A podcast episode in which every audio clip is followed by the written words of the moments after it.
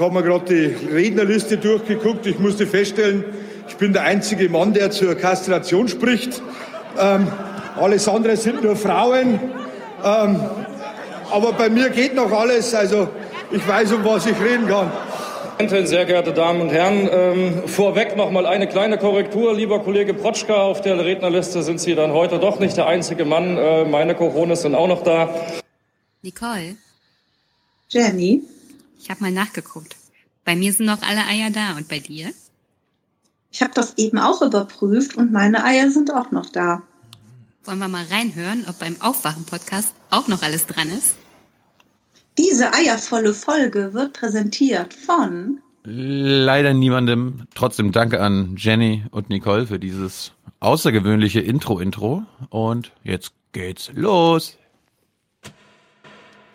Mein Name ist Friedrich Merz. Mein Name ist Annegret Kramp-Karrenbauer. Ich bin Jens Spahn. Der Dicke hat das ganz gut gemacht, aber äh, wir wollen jetzt mal ein anderes Gesicht sehen.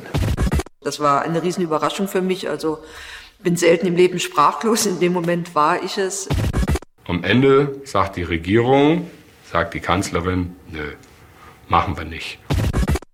Ja, ich habe meine Entscheidung, äh, aber die bleibt geheim. Und insofern war ich innerlich darauf eingestellt zu sagen, wenn du springen willst, dann jetzt. Morgen. Guten Morgen. Moin, moin. Hallo. Hier ist der Aufwach-Podcast. Wake up. Dass jemand, der schwul ist, der mit einem Mann verheiratet ist, als Bundesvorsitzender der CDU kandidiert, das wäre vor 15, 20 Jahren undenkbar gewesen. Wake up and clear your brain.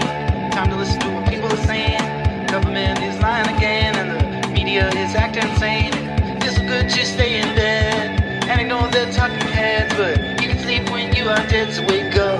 Wenn es ein gutes Netzwerk ist, spricht man nicht darüber. Wie heißt Ihr Netzwerk? Ja, mein Netzwerk ist eines, das keinen Namen braucht. Mhm. Wie heißt denn unser Netzwerk eigentlich? Ähm, Aufwachenrudel. Gut, ne? Finde ich auch. Aufwachenrudel. Jawohl. Wir haben lauter Wölfe. Gut. Sind alle aus Mäuschen, jetzt wo morgen der neue Nikolaus kommt? Ist mir eigentlich völlig egal. Hm? Keine Ahnung. Nee, nein, das ist nicht. Also hier, hier in Berlin habe ich jetzt noch niemanden getroffen, der mich auf der Straße anhält und sagt, und wer wird's? Wer wird's? Aber schon eine große Frage. Ja. Werden wir künftig verarscht oder nur ein bisschen verarscht? Ja, ich finde, wenn dann ordentlich. Hm. So kann man es auch sehen. Mhm. Ja, ja, es sind heiße Zeiten. Wir machen heute auch ein bisschen kürzer Podcast, damit, damit man das heute noch schafft zu hören, bis, bis morgen die Welt untergeht. Oh Gott. Das Handelsblatt hat gesagt, Herr Merz oder Untergang. Ja, ist ja richtig so. ja, Na gut. Das, das, das, das, das Ja. stimmt aber. Das stimmt. Sonst Warum? wird uns, sonst wird die deutsche, wird Deutschland als ähm, Anlagepartner, als gute, als gute Anlagepartie ähm, nicht mehr so wahrgenommen werden. Es stimmt. Das ist alles eine Frage der Perspektive. Kommen wir nachher drauf zurück. Ich würde sagen, wir begrüßen mal unsere Ehrentribüne, son- sonst wäre das gar nicht möglich hier und die geben uns Halt, sagen wir mal so, in diesen schwierigen Zeiten, aufregenden Zeiten. Ye are many, they are few.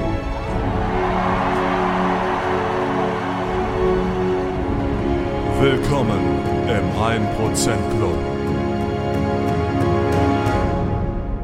So, liebes Rudel. Es ist schön, dass der Wolf zurück ist. Das ist mit Sicherheit schön, hier wieder so ein Wildtier zu haben. Wenn der Wolf auch wüsste, ähm, dass er wild ist, er sollte, wenn er im Wald bleibt, ist gar kein Problem. Sag's ihm doch. Ja? Geh hin. Nee, das, das, das sollen andere sagen, die, die, die den Wolfen, die Wölfen die, die Regeln erklären. Na, Aber zum Wolf kommen wir gleich nochmal. Gibt ja, ein Update. ja, genau. Ja, stimmt. Ja, stimmt. Es gibt ja eine Eil-News, die wir heute immer noch verbraten müssen. Marc schickt uns Liebesgrüße mit 100 Euro. Nehmen wir dankend an. Das sind hier Nikolaus-Grüße. Sehr gut. Marc. Dankeschön. Prima, Dankeschön. Klaas Goran, eure Haltung ist gut für Deutschland weiter so, ist ihm auch 100 Euro wert, sehr gut. Liebes ist von ihm. Gut für unser Land. Und wir entsprechend auch an ihn. Nochmal. René. Das ist gut für unser Land. So eine Haltung. Sehr gut. So eine Haltung ist natürlich sehr gut. René schickt auch 100 und sagt dazu. Nix ist für free. Und damit hat er absolut recht. Nix ist for free. Ab morgen so richtig. Zur Beendigung äh, einer viel zu langen Schwarzhörerschaft. Bitte, bitte bleibt schön gesund, sagt er. Ja, das ist gut für die Jahreszeit. Hier im Haushalt sind alle krank die Woche schon wieder. Also nicht alle, aber die entscheidenden. Weshalb man dann immer gleich in Mitleidenschaft gezogen wird. Ist das bei einer Familie nicht so, wenn ein Kind krank ist, ist die Wahrscheinlichkeit groß, dass alle anderen auch angesteckt werden? Nee, das ist immer so eine Legende. Eigentlich Ja. nicht. Hm. Das ist mir jetzt jedenfalls nicht aufgefallen. Ich bin jetzt nicht krank geworden, meine Frau auch nicht, aber wenn ein Kind krank ist, muss halt betreut werden. Das ist die größere Krux. Und du musst halt immer gleich zum Arzt wegen dem Scheiß. Ja. 60 Euro Johannes. Hauptsache, ihr sagt euren Kindern. Wir kümmern uns. Wir kümmern uns, genau. 60 Euro Johannes. Macht weiter so und immer viel nachdenken. Es ist sehr wichtig. Man muss immer nachdenken, immer denken. Denken hilft ungeheuer. Lesen ist auch gut, aber denken ist noch viel wichtiger als lesen. Weltrettungsplan leider noch nicht in Sicht. Danke, Oma und Opa, Berlin. Hm. Weltrettungspläne, also ich werde sehr häufig darauf angesprochen. Äh, Ich höre sehr gerne Aufwachen-Podcast und so. Aber was machst du denn jetzt mit meinem Engagement? Wir hatten ja zuletzt auch Audiokommentare dazu. Äh, bitte äh, lokal engagieren. Nicht immer gleich Bundesliga spielen wollen, nur weil man mal in Nachrichten was Blödes gehört hat. Der Ja, Merz hat auch vor 50 Jahren angefangen in seinem Ortsverband, hat irgendwas vom Dicken erzählt. Ich möchte mal einige unserer Audiokommentare oder Kommentatoren erinnern.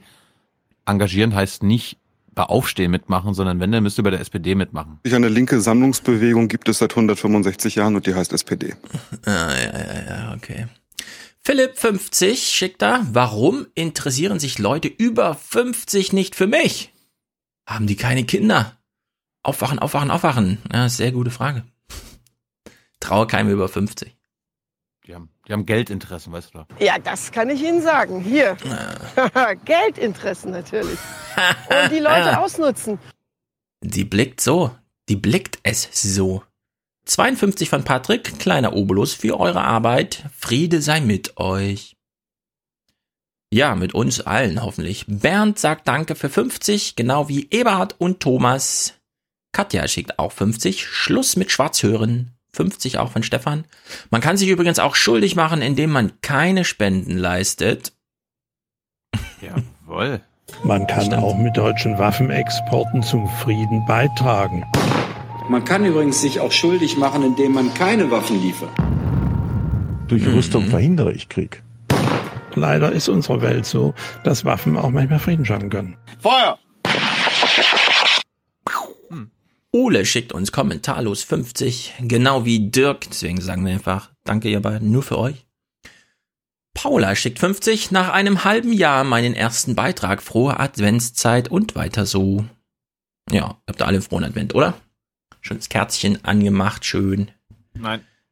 Nee? Na gut. 42, wenn du, Yannick. Wenn du, wenn, wenn du Kerzen verbrennst, dann ist das auch schlecht für den Klimawandel. Ich muss Ja. sparen, wo ich kann. Lieber, lieber ähm, Kerze als Kamin. Ja, Privatausterität, sage ich dazu. Ja. 42, Yannick, nur eines ist auf Dauer teurer als Bildung, keine Bildung. Ja, ist sehr guter, sehr regelmäßiger Satz, den wir hier hören, sehr gut. Mhm.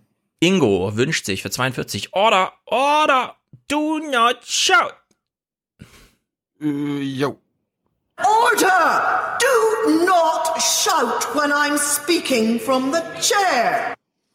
Ja, bei solchen Clips fragen uns ja immer sehr viele, ihr könnt das nicht mehr irgendwo hochladen oder so. Meine Empfehlung wäre, äh, das nicht von eurem Handy nur zu spielen. Das ist super lame. Das muss man den Leuten irgendwie präsent. Entweder ihr habt eine Boombox dabei oder sowas. Dann kann man das gerne aufführen, aber nur so vom Handy abspielen. Äh. Genau. Stellt, nee, das, nee, das geht doch nicht. Du Das kannst doch nicht dann. mit der Boombox, du kannst doch nicht mit der Boombox auf der Straße stehen und dann, Für Deutschland! oder, Für Deutschland. oder, Für Deutschland! Oder- Für Deutschland! nee. Ja, bedenkt die Nebenwirkungen, Leute. Christian. Aber können wir, können wir nicht irgendwie eine App anbieten, wo wir da regelmäßig unsere Sounds dann auch mal updaten und, Mach. ja, aber vielleicht, ich, ich kenne mich mit App-Entwicklung nicht aus. Vielleicht haben wir ja irgendeinen Hörer, der sich damit auskennt, der das irgendwie machen wollen würde? Machen wir die Aufwachen Soundboard App oder so? Also ich habe meine kleine hier und ich investiere darin genau null Gehirnzellen und null Minuten. Aber falls sich was ergibt, keine Ahnung. Früher haben die Leute einfach aus dem Radio Tape, Play, Stopp, das Ding aufgenommen. Ich weiß. Kann man hier genauso machen. Ja. Wir können ja mal eine, eine Session machen, bei der wir von oben links bis rechts unten unsere Boards durchspielen. Das dauert dann auch vier Stunden. Ja, aber die machen auch Spaß. Also Christian, ich ein ich bisschen. Hm? Ich glaube, 700 habe ich mittlerweile. Ja, ist viel. Ich habe auch noch ein paar Lokale auf dem Computer, die habe ich gar nicht erst auf dem Dings. Naja. Gut, Christian, ein bisschen Weihnachtsgeld für euch. Das Schwarzsehen hat ein Ende, damit das Projekt nicht zu Nächte gerammelt wird. Jawohl. Sie hätten doch auch mit einem Lächeln Jesus abgeschoben. Die Merkel, die hat das Deutsche, Deutschland und Europa zunichte gerammelt, hat die das mit ihrer Politik. Ja, Nächte gerammelt. Martin, danke für die lehrreichen Stunden mit euch. Besten Dank auch an Hans. Lasst ihn öfters mal ausreden. Liebes Grüße aus Linz, Österreich. oh, das finde ich auch gut hier. Sehr ungeduldig. Steffen schickt 3440. Ey, letztens wurde meine Spende nicht erwähnt. Bat darum, Markus zu grüßen, ihm eine gute Besserung zu wünschen. Bitte keine Hymne mehr zu spielen. Einen Tag vorher. Am Montag. Wir hatten ja schon am Montag aufgenommen, deswegen Ah. Waren wir einen Tag mal später dran, ja. Einen Tag vorher, Steffen. Bitte keine Hymne mehr. Ach nee, warte, ich fange vorne an zu lesen. Also, Steffen, Alex, Paulina, Maxel, Nathalie, Steven, Franzi und ich grüßen Markus und hoffen auf baldige Genesung. Bitte keine Hymne mehr spielen, danke. Also in der Hinsicht hat sich für uns gelohnt, weil er hat zweimal 34 Euro geschickt, aber ein Tag Geduld sei uns doch zustanden, bitte. Entschuldigung. Genauso wie bei den Audiokommentaren, das sage ich jetzt gleich. Ähm, Aber, hat- aber hat er jetzt Geburtstag oder nicht? Oder grüßt er einfach nur Leute? Alex, Paulina, Maxel, Nathalie, Steven und Franzi und Steffen grüßen Markus und hoffen auf baldige Genesung. Also es sind, wir hoffen, es geht ihm gut. Das hoffen wir auch. Ja, äh, lasst mich kurz anfügen, wenn ihr Intros schickt, die müsst ihr an Tilo schicken, weil wenn die in den Audiokommentaren liegen, liegen die da bis zwei Stunden vor Aufnahme und dann können wir damit auch nichts mehr machen. Ich gucke ja, nicht die ganze Zeit auf dieses. Handy drauf und ja, dann ist es einfach zu spät. Also in der Hinsicht dann auch nicht nachfragen, wo ist denn hier mein Ding und so. Äh, das zweite ist, Hebron haben wir gebündelt. Bitte keine Nachfragen, die mit dem Unterton kommen. Habt ihr mein Hebron-Ding nicht gespielt? Passt euch wohl nicht? Hm? Nee, passt uns alles, nur liegt auch alles in einem Dropbox-Ordner, auf den Tilo Zugriff hat. Ich finde, wir können diese Kommentare dann auch mal im Podcast selbst spielen. Es muss ja gar nicht gebündelt im Nachgang, sondern Ja, wir müssen ja erstmal, durchaus. wir, wir werden uns ja einen Gast besorgen, mit dem wir über das Thema nochmal reden können. Und es macht, glaube ich, keinen Sinn, quasi fünf Folgen vor der unserer Hebron-Folge, also in Ja. dem Podcast, das in den, Po- in, den- Kommentaren zu ver. Ja, sagen, also so einzeln aber- macht auch keinen Sinn, genau. Die werden gebündelt, wir, vielleicht überlegt sich Tilo noch was. Also Hebron ist Tilo Speed, wenn ihr da irgendwelche Wünsche, Anregungen oder sonst wie habt. Gerne als Genau, es- es die, sammeln, die sammeln wir dann und Ich ansonsten. sehe auch immer noch, ich sehe auch immer noch, dass das immer noch geguckt wird. Und vielleicht kommen ja die Tage immer noch mal welche. Ja, genau. So, Christian. Nur, nur Mut, nur Mut, Leute, nur Mut. Wie, wie, wie, wie sagt Sigmar Gabriel immer hier? So hat man ein bisschen Mut. Habt doch nicht so viel Angst. Habt doch Ja. nicht so viel Angst. Angst, Angst, Angst, Angst, Angst. Ich habe so Angst vor morgen. Christian, Claudia, herzlichen Dank. Tom, mal wieder Zeit für eine Spende. A342 war großartig. Tja, welche war das? Ich vergesse es immer so schnell. Marc. Freitag. Mhm. Marc, monatlich fürs Wachhalten. Marie, herzlichen Dank. Sebastian. Tim, ich wünsche mir den Lüders und schöne Grüße aus Osnabrücker, aus dem Osnabrücker Land. Wohlan, Kutscher. Spanne er die Pferde ein und spute sich, denn springend klingt die Münze. Jo. Ich habe ich hab hier, ich hab hier noch einen Lüders, den wir noch nicht gespielt haben. Ja, man sollte mit allen Leuten in der Region grundsätzlich einen Kaffee trinken, aber es gibt natürlich sympathische und unsympathische, wie der Bade sagen würde. Hat er da selbst gemerkt, dass ihm gerade das ein bisschen entglitten ist? Das ist ja gut. Yep. Lüders hat Humor. Neven auch, der unterstützt uns ohne Kommentar. Corbinian hat die Spendierhosen von Kinderhand genäht angezogen. Sehr gut. Marc, herzlichen Dank. Willem, der schreibt nach mehreren Jahren Schwarzhören endlich dabei im 1% Club. Oh, das wurde Zeit. Denn ihr verjährt ja nichts, anders als beim VW Diesel. Sophie, mein studentischer Beitrag für eure Arbeit. Danke. Wir sagen auch Danke. Willst du was spielen? Klippst schon wieder da so rum? Überlegst noch? Danke, Angela Merkel. Danke, Angela Merkel. Till, ah, das ist gut. Statt Feuerwerk wie jedes Jahr Geld spenden. Ein Fünftel davon geht dieses Jahr an uns, also an euch, schreibt er, denn das ist gut für Deutschland. Klar. Aber hat er, hat er sich jetzt gerade auf Feuerwerk bezogen? Mhm. Hm. Für Deutschland. Hm. Kennt jemand die Punkband Slaves? Falls ja. Ich glaube Slayer. Nee, nicht Slayer, Slaves. Das ist ein Schlagzeuger und ein Gitarrist, mehr nicht. Und die stehen so auf die Bühne, wie die, wie wir gerade das gehört haben. Das könnte Slaves sein. Gut, gut. Das ist gute ja. Musik für Deutschland. Ja, Punk wird nur noch ironisch gemacht. Ich lehne das ein bisschen ab. Alexander, liebe Grüße aus Wien, denn klingend springt die Münze, wie wir es ja eben schon gehört haben. Katja, monatlicher Unterstützung, Beitrag. Ui, sehr gut, Katja, sehr herzlichen Dank. Mhm. Christina, sehr interessantes Interview mit dem Shift-Phone-Macher. Genau, viel gelernt, vielen Dank dafür und weiter so. Ja, ich habe auch viel gelernt. Wir haben uns allerdings, ich habe mich, äh, ich habe es, als ich beim Durchhören, äh, Prozentrechnung ist nicht immer so meine Stärke, selbst wenn es im Grunde nur um 1000 von 10.000 geht. Aber wir waren ja so ungefähr, haben wir uns angenähert an so eine 10%, 7%, keine Ahnung, Zusammensetzengebühr, die da in China entfällt. Außerdem ist dieser Podcast halt kein. Und das ist notwendig. Das ist kein sozusagen Nerd-Projekt. Genau, es ist kein Nerd-Projekt. Hier kann man auch mal, obwohl es nur um Nullen geht, sich ein bisschen verschätzen. Naja. Das wäre das wäre übrigens ein Name mhm. für methodisch inkorrekt. Also als Beiname. Der Podcast methodisch inkorrekt. Kein Nerd-Projekt. kein Nerd-Projekt, ja. Ja, ich finde. Die Rockstars natürlich auch witzig, aber kein Nerd-Projekt. Ist für alle. Es, ist, es kommt denen auch entgegen, glaube ich. Es ist für alle. Wissenschaft genau. für alle. Ja. Nikolas und ich machen Pläne für die, für die, für, für den CCC, denn wie sich herausstellt seit gestern, es gibt da eine Bühne. Gemeinsam ja, mit dem Deutschlandfunk und das Sendezentrum. Da dürfen wir doch nicht raus. Da dürfen wir doch nicht rauf. Ja, wir probieren's. Wir sind einfach mal so hart. Du kommst ja nicht, hast du gesagt. Ganz schön weiß krass, nicht, aber es sieht, es sieht, nicht so aus. Ja. ja. Also, äh, dies Jahr wird Senegate wieder spektakulär, glaube ich. Ich tue mein Bestes, meinen Beitrag zu liefern.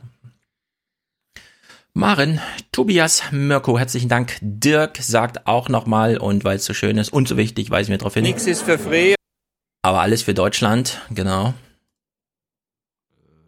Mehr Geld, alle wollen mehr Geld, mehr Geld. Wir lösen es mit mehr Geld. Überall mehr Geld. Das ist gut für unser Land. Ja, richtig. Matthias, Netflix und Amazon Prime, danke für den Einsatz und Grüße an alle Beteiligten. Ja, das ist witzig. Jetzt kombiniert 18,98 Euro. Ziemlich gut, ne? Ja. Sascha, 17,50, also ein Beitrag, genau wie Marius, meine Anti-Zwangsgebühr für die Anti-Lügenpresse. Uh, uh, uh, uh, uh, uh, uh. Ho, ho, Hier, ne? ho, ho, ho. Äh, wir berichten jetzt mal ganz normal über die AfD, weil wir einfach Patrioten sind. Schreiben Sie sich mal hinter die Ohren. Ja, ich mag lieber den Demokraten aus München. Edith. Ich überlasse natürlich jedem Einzelnen, das anders zu sehen, weil ich ein großer Demokrat bin. Die passen sehr gut zusammen, die beiden. Jetzt berichten wir mal anders über die AfD. Also ich lasse das jedem frei, weil wir Patrioten sind, weil wir Demokraten sind. Da kann man sich entscheiden, Demokrat oder Patriot. Ich bin für Demokrat. Ja. Ich möchte nochmal auf den Rasenfunk, äh, den aktuellen Rasenfunk, die Schlusskonferenz mhm. hinweisen. Da hat Max nochmal über die Jahreshauptversammlung gesprochen und ein ja, da war über ein Thema jetzt, ne? Über Uli Hoeneß. Finde ich gut. Sehr hörenswert. Ja, ich habe das so ein bisschen gelesen mit Paul Breitner und so. Und ich dachte mir, wie schon bei den Wölfen, ja, lieber gegen Wölfe als gegen Flüchtlinge demonstrieren. Lieber über Paul Breitner darf nicht auf die Tribüne reden, als über wer wird eigentlich nächster CDU-Vorsitzender. Also so ein bisschen Themenäquivalent. Gleiche, gleiches Erregungspotenzial, aber das eine ist nicht ganz so entscheidend. gut, Edith schickt 20 Franken, das sind 17,40. Die sind gut angekommen, herzlichen Dank. Gunnar für den 1% Club und die Panikziege. Ah, die haben wir lange nicht gehört. I mean, who are we? We're the 1%. We're the 1%. We're the 1%. We're the 1%. We're the 1%. Uh, Walter unterstützt uns sehr gut. Oliver für tr äh, treuer Was? Ein treuer Hörer dankt für das regelmäßige Erwecken, erleuchtet werden. Sehr gut, das lesen wir auch schon seit einer Weile. Sehr gut, Oliver. Ein anderer Oliver ist jetzt auch im 1% Club, hat nämlich seinen Mitgliedsbeitrag bezahlt. Herzlich willkommen. Mach's dir bequem. Alles Ehrentribüne hier, keine Stehplätze. Christian, Grüße aus der Weltstadthalle an der Saale. Ja, aus der Weltstadt. Jan, Matthias, Monatsbeitrag November, Dezember und 5 noch für Verspätung. Also 15 Euro, sehr gut. Dominik sagt Peace. Soll ich den Michael Kur da nochmal einspielen? Nee, ne? Äh, Peace halt. Den hab ich ja. Peace between us, the end of the occupation, as you call it, okay? Ja, sehr gut. Anna. Benjamin hat GE zahlt für diesen Monat. Sehr gut. Die GZ wurde abgeschafft, hier schaffen sie wieder an. Dirk, Michael, Lisan. Sehr gut. Alexander, ich sage nicht, dass ihr wertvoller als Audible seid. Aber wenn ich die jeweils verbrauchten Zeitkontingente vergleiche, gibt es einen klaren Sieger. Hiermit bin ich offiziell übergelaufen. Ein Prozent. Ich habe mit dir mehrfach die Erfahrung gemacht, dass du mit Halbwahrheiten argumentierst. Und du musst dir jetzt hier keinen kleinen Jungen holen, mit denen kannst du das machen. Also Audible mit uns zu vergleichen. Manfred und Ursula sagen Danke für eure Arbeit. Wir sagen Danke für eure Unterstützung. Marion wacht auf. Erwähnt sind hier auch Maria, Jörg und Gesine, Susanne und Thomas, Robert und Melanie, Christina, Frank und Sonja, Alexandra und Piet, Sabine und Andreas, Stefanie, Manuela, Gabriele, Maria. Ein Teil meines äh, Kellnergehalts als Geisteswissenschaftlerin als Dauerauftrag. Uiuiui, ui, ui, Arbeit und keine Maßnahme, das ist wichtig. Arbeit, Leute, Arbeit und nicht eine Maßnahme. Arbeit und nicht eine Maßnahme. Arbeit bekommen die Leute, Arbeit. Und Arbeit, das ist Würde. Das ist Würde für diese Leute. Ihr seid wichtig, schreibt sie. Ich finde geisteswissenschaftlichen Nachwuchs auch sehr wichtig. Bleibt dran.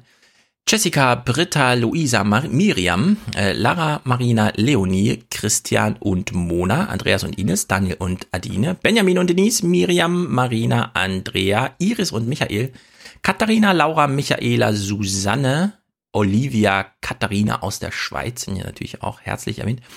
Leonhard, Spender aus der Stadt des Hans Jessen, hm, aus Bremen also. Hannover. Das war nicht schwer zu erraten. Hannover. Was? Ja.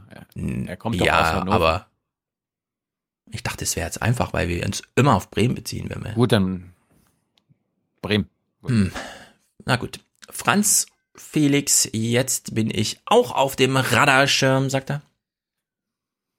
Okay.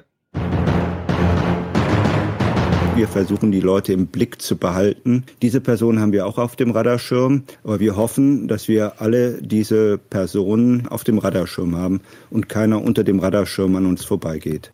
Ja. Patrick schreibt, wenn die USA schon vor die Hunde gehen, vielleicht wachen wir hier doch noch auf. Mm. Mal gucken, ob wir morgen aufwachen. Michael, endlich aufwachen und aufhören mit Schnorren. Danke fürs Wecken. Jan schreibt ab, jetzt prozentuale Beteiligung an meinen Lottogewinnen.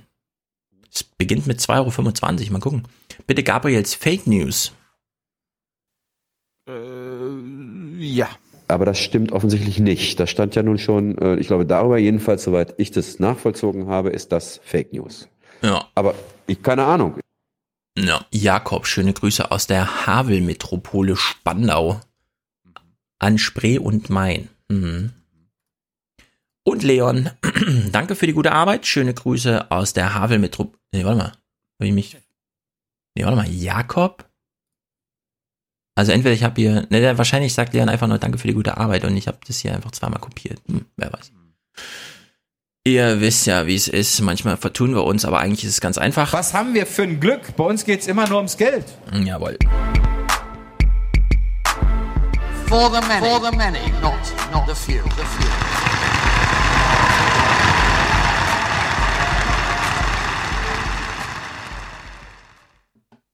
Und habe dann mein, mein Herz sozusagen in die Hand genommen und äh, über die Hürde geworfen. Oh, wer wird's denn nu? Wer wird's denn nu? Den Spruch, den Spruch kannte ich noch nicht. Also diese Redewendung von AKK aus dieser Doku. Über die Doku reden wir ja gleich. Über den Zaun fressen. Das Ja. Herz über Also- die Hürde werfen. Hm. Mir ist ja eingefallen, eigentlich hätten wir statt mit ne, neben Lambi auch noch mit äh, Lucke reden sollen, weil der hatte sich ja geärgert, äh, dass ich in dem Interview mit ihm eigentlich gar nicht über das Thema geredet hat, wo- worüber er reden wollte. Ja, und vor allem, ich habe gestern noch überlegt. Lamy hat den Film gemacht. Jetzt ist Anfang Dezember durch Zufall. kommen ja die neuen Blätter raus. Lucke eröffnet das Ding ja immer mit hier Text, aktuelle Lage und so. Und eigentlich sind das die beiden Typen, die man braucht. Stimmt. Was können wir bloß Eigentlich- tun?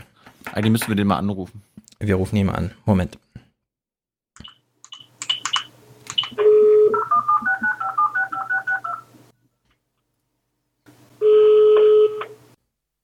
Blätterredaktion, Lucke? Hallo, spreche ich da mit Albrecht? Ja, ich bin aber bereit. Sehr Hallo. gut, sehr gut, Albrecht. So, pass auf. äh, Wir haben Fragen, Thilo und ich, weil wir wissen, du kennst dich aus. Ich hoffe doch. Ich weiß es nicht. Besser, ich weiß besser nicht, als ihr wir. jetzt zufrieden Besser als seid. Schauen wir einmal. Schauen wir. Gut, also geschaut haben wir gestern schon diesen Film von Stefan Lambi, mit dem haben wir auch schon gesprochen. Ja. Ähm, er traut sich allerdings nicht so scharfe Urteile zu, weil er nicht genau weiß, ob ihm das die nächsten Fe äh, Filme äh, verwehrt. Mhm. Du schreibst allerdings über die Sachlagen, die anstehen, morgen äh, der Parteitag und ich will mal richtig hart einsteigen. In deinem Einstiegstext, in der Mhm. aktuellen Dezemberausgabe von den Blättern, steht der Satz, Mat März wäre ein Sprung zurück in die neoliberalen 2000er Jahre. Für die einen wie mich ist das eine Drohung, aber ich kann mir vorstellen, sehr viele denken, ach so, das ist das Angebot. Warum nehme ich das eigentlich nicht wahr? Ist das Ja, mit das- Kalkül so geschrieben? Ja, äh, ob das viele sind, du, das wage ich sehr zu bezweifeln. Denn wir müssen uns eines bewusst machen. Äh, das, was ja mit neoliberalen Jahren beschrieben ist, war eine Zeit, in der die Kluft, die wir heute in der Gesellschaft erleben, nicht in dem Maße existierte, wie es jetzt infolge einerseits der Agenda-Politik, aber einerseits auch der Verwerfung äh, an den Märkten in den letzten 20 Jahren passiert ist. Das heißt, äh, was damals äh, Friedrich Merz unter der Überschrift mehr Kapitalismus wagen, das war sein legendäres Buch, was justament vor der großen globalen Finanzkrise erschienen ist, hier im Jahr 2008, was er damals forderte und was übrigens weiterhin seine Kernbotschaften sind, mehr Deregulierung, übrigens Sozialpolitik allenfalls durch mehr Aktienkauf, äh, das ist Mhm. natürlich eine Politik, die gegenwärtig den Problemen der Gesellschaft, die weit über 50 Prozent der Menschen gar nicht mit hinreichendem Einkommen versehen, äh, die also gar nicht in der Lage sind, mit Aktien irgendwie für Renten vorzusorgen, die also einen Großteil dieser Gesellschaft gar nicht betrifft, beziehungsweise irgendwelche Botschaften oder Lösungen anbietet. Und insofern meine ich, ist das ein Sprung in eine Retropolitik, die keine Antworten auf die gegenwärtigen Krisen gibt. Ja, aber da würde ich mal dagegen halten. Also ich verstehe auch, dass man, wenn man sich die Lage ansieht, sagt, 50 Prozent der Gesellschaft wären gar nicht in der Lage, in Aktien zu investieren. Also für die ist das eh schon Nonsens und auch für die, die sich leisten können, wäre es irgendwie Nonsens. Aber wenn es tatsächlich so wenig wären, wie du jetzt äh, in deiner Annahme sagst, müsste man doch eigentlich glauben, wenn der Finanzminister der Cum-Ex und Cum-Cum ermöglicht und geduldet hat, und zwar fast ein Jahrzehnt, wenn der eine Empfehlung abgibt, zwei Tage vor so einem Parteitag, dass er gerne den BlackRock-Aufsichtsratschef von Deutschland als nächsten Kanzlerkandidat, dann müsste es doch einen Aufruhr geben. Ich sehe davon aber Ja, gar nichts. Äh, Das ist völlig berechtigt und das äh, verweist meines Erachtens auf das fundamentale Fehlgehen. Übrigens ein Stück weit auch der Kampagne von Annegret Kramp-Karrenbauer, dass wir bisher eine Auseinandersetzung über die Richtungsentscheidung in ihrer ganzen Radikalität noch gar nicht gehabt haben. Denn diese spielt sich natürlich vor allem auf dem sozial- und wirtschaftspolitischen Feld ab. Wir haben zwei völlig unterschiedliche Positionen, die sich hier begegnen. Einerseits, und das ist wirklich lustig, die, die Verbindung ist originell in der Tat, eine äh, Seilschaftsverbindung, die man ja so nennen kann, zwischen Friedrich Merz und äh, äh, Wolfgang Schäuble. Ironischerweise, weil ihr den Lambi-Film angesprochen habt, äh, den man ja auch auf einer anderen äh, Schiene als den Verweis begreifen kann. Genauso wie Friedrich Merz sich in den Jahren 2015, 2016 die Loyalitätsbekundung von Friedrich Merz, Wolfgang Schäuble von Friedrich Merz eingeholt hat, um ihn unter zu unterstützen oder sich unterstützt zu wissen bei dem Versuch, äh, möglicherweise Angela Merkel aus dem Kanzleramt zu entfernen und sich selber als nächster Kanzlerkandidat aufzubauen, beziehungsweise als Aushilfskanzler, ob der gescheiterten Kanzlerin, so ja seine Wahrnehmung. Genauso holt sich jetzt Friedrich Merz oder hat sich möglicherweise die Loyalitätsbekundung von Wolfgang Schäuble im Endspurt äh, dieses Wahlkampfs um den Parteivorsitz eingeholt. Das ist die eine Seilschaftslinie und die zweite ist in der Tat natürlich eine, die auf der Ebene der Politik angesiedelt ist. Es ist erstaunlich, dass bisher Friedrich Merz an seinem eigentlichen Knackpunkt noch gar nicht angegriffen wurde, jedenfalls nicht zentral, dass er natürlich als Mann der Finanzindustrie, wie Gerhard Schick ihn zu Recht nennt, äh, der ehemalige Grünen-Politiker, der jetzt ja auch äh, in die äh, Finanzwirtschaftsbewegung einsteigt, beziehungsweise eine solche gegründet als Antifinanzpolitik, äh, Wirtschaftsbewegung, der es klar benennt, dass es ein Mann ist, der zwar sagt, persönlich finde ich all diese Cum-Ex und Cum-Cum-Geschäfte fatal, oder äh, wie er sagt, ich finde sie unmöglich und, und, und unvertretbar, aber ironischerweise hat er genau bei den Konzernen angeheuert, ob bei seiner Anwaltskanzlei, ob bei äh, der HSB PwC Trinkhaus, äh, der besagten Bank oder jetzt bei BlackRock, die genau mit diesen Geschäften schwanger gegangen sind. Und da taucht natürlich die zentrale Frage auf, wie soll ein solcher derartig mit der Finanzpolitik, mit der Finanzwirtschaft verschwisterter Mann eines Tages dann eine rigorose Anti-Finanzwirtschaftspolitik betreiben, beziehungsweise eine Politik, die den großen Finanzinvestoren das Handwerk legt. Das ist die große Frage und äh, die, finde ich, ist bisher noch im Wahlkampf äh, gar nicht hinreichend vorgekommen. Aber warum nicht? Albrecht? Ja, ich glaube auch deshalb, weil interessanterweise Annegret Kramp-Karrenbauer diese Auseinandersetzung nicht in dem Maße gesucht hat. Wir erleben sie gerade jetzt am Ende. Äh, am Anfang hat sich die Debatte ja sehr stark, ich sag mal, ein Stück weit an der Oberfläche bewegt. Äh, das war die Frage, äh, wie weit äh, Friedrich Merz äh, Millioneneinkünfte tätigt. Äh, eine Frage, die er ganz, ganz schwach gekontert hätte, anstatt, anstatt klar zu sagen, ja, ich habe mir über meine Tätigkeiten in den letzten Jahren ehrlich ein Millionenvermögen aufgebaut. Das kann er ja behaupten und, und sagen, ich habe mich darüber aber äh, gerade unabhängig gemacht, ist also mit einer gewissen äh, Ehrlichkeit und, und auch äh, einer gewissen, einem gewissen Selbstbewusstsein zu vertreten, haben wir erlebt, wie er herumgeeiert ist, wie er versucht hat, das als eine Form der gehobenen Mittelschicht zu verkaufen, was natürlich grotesk ist. Aber das war bisher auch mehr ein Geplänkel an der Oberfläche, weil die eigentliche systemische Frage, wie kann dieser Mann sich wirklich unabhängig machen von seinen Verwicklungen in die Finanzwirtschaft? Wie kann er sich wirklich so absetzen, dass ihn nicht seine alten Loyalitätspflichten zur Finanzindustrie wieder einholen? Diese Fragen wurden nicht gestellt und ich glaube auch deshalb, weil Annegret Kramp-Karrenbauer nicht in dem Maße die Auseinandersetzung auf dem sozialpolitischen Feld gesucht hat, wie es eigentlich geboten wäre. Sie ist ja ganz klar eine Sozialpolitikerin in der äh, Blüm- und Geißler-Tradition. Das hat sie eher am Anfang, fast verschämt, ein Stück weit zum Ausdruck gebracht, als sie noch vor dem Eintritt in die Regionalkonferenzen gesagt hat, die Armutsfrage ist der Sprengstoff dieser Gesellschaft. Danach war aber auf diesem Feld bis in die letzten Tage eigentlich fast nichts zu hören. Und erst jetzt, auf den letzten Metern, erleben wir so etwas wie eine Auseinandersetzung. Friedrich Merz, wie gesagt, der uns äh, den Aktienbesitz als, als das Allheilmittel in der Rentenfrage ankündigt und auf der anderen Seite eine Annegret Kramp-Karrenbauer, die sehr klar sagt, dass die großen Armutsfragen auf dem Terrain darunter sind, dass es Menschen betrifft, die mit Aktien überhaupt nicht in ihrem Leben in Berührung kommen und dass wir da äh, die großen Fragen der Zukunft äh, zu bewältigen Hm. haben. Also jetzt findet endlich diese Auseinandersetzung statt, die eigentlich für die CDU die zentrale sein müsste. Ja, ich frage jetzt, also ich hake mal bei Thilos Frage nochmal nach, wo ist die Debatte? Ihr habt ja bei euch, ähm, also nachdem du deinen Kommentar machst, eröffnet ja das äh, Blätter Dezemberheft mit diesem Gerhard Schick-Text, den du eben schon angesprochen hast, in dem ja glasklar drin steht. Schäuble hat als Finanzminister Vorschläge des Bankenverbands in Gesetze umgebaut. Die BaFin wurde niemals behelligt mit diesem Ding. Und die Landesbanken haben auch noch dran teilgenommen. Von, und wir wissen, äh, Friedrich Merz sollte eine von denen verkaufen und hat da 5000 Euro am Tag Honorare reingesammelt und so. Dieser Text von Gerhard Schick, der ist jetzt bei euch im Blatt. Mhm. Hatte er den irgendwen anderen noch angeboten oder habt ihr den eingeworben? Wa- Warum kommt so? Nein, nein, den also- haben wir angefragt. Den haben wir natürlich angefragt, weil die Cum-Ex- und Cum-Cum-Debatte ja genau in dem Kontext äh, Konjunktur hatte, losbrach und wir natürlich ein großes Interesse hatten, deutlich zu machen, äh, wie sind die Geschäfte in den letzten Jahren gelaufen. Und das Ironische ist natürlich, dass die Verbindung in der Tat äh, über die Person Merz stattfindet. Das haben wir im Vorfeld, als wir die Frage der Cum-Ex- und Cum-Cum-Geschäfte interessant fanden, noch gar nicht in der Klarheit absehen können. Es ist natürlich jetzt aber äh, durch äh, den äh, Kandidaten Merz auch personell ungemein in den Fokus geraten. Und in der Tat, natürlich ist äh, auch mit Wolfgang Schäuble der Mann im Rennen als Finanzminister, der über jetzt fast ein Jahrzehnt der maßgebliche Akteur im finanzpolitischen Sektor gewesen ist. Das gibt dem Ganzen und vor allem auch da natürlich seiner letzten Empfehlung ein ungemeines Geschmäckle, um es äh, mit seiner baden-württembergischen Herkunft zu sagen. Äh, und das ist auch äh, das eigentliche Problem.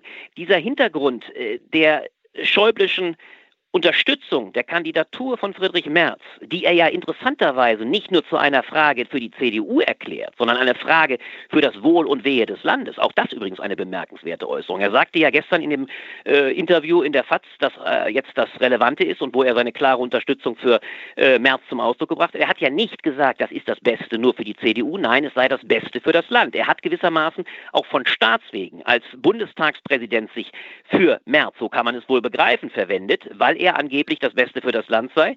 Und damit hat er natürlich auch nochmal die ganze Kraft dieses Amtes ins Rennen äh, gebracht. Das zeigt also, wie eng die Verbindungen sind. Und äh, das gibt natürlich dieser Kumm-Debatte nochmal einen besonderen äh, Drive und Dreh. Hm. Altmaier hat ja nun gekondert heute Morgen. Ja. Ist das jetzt so eine Strategie der offenen Wunden ab morgen? Weil da werden ja jetzt sehr viele äh, Verlierer auch vom Platz gehen morgen.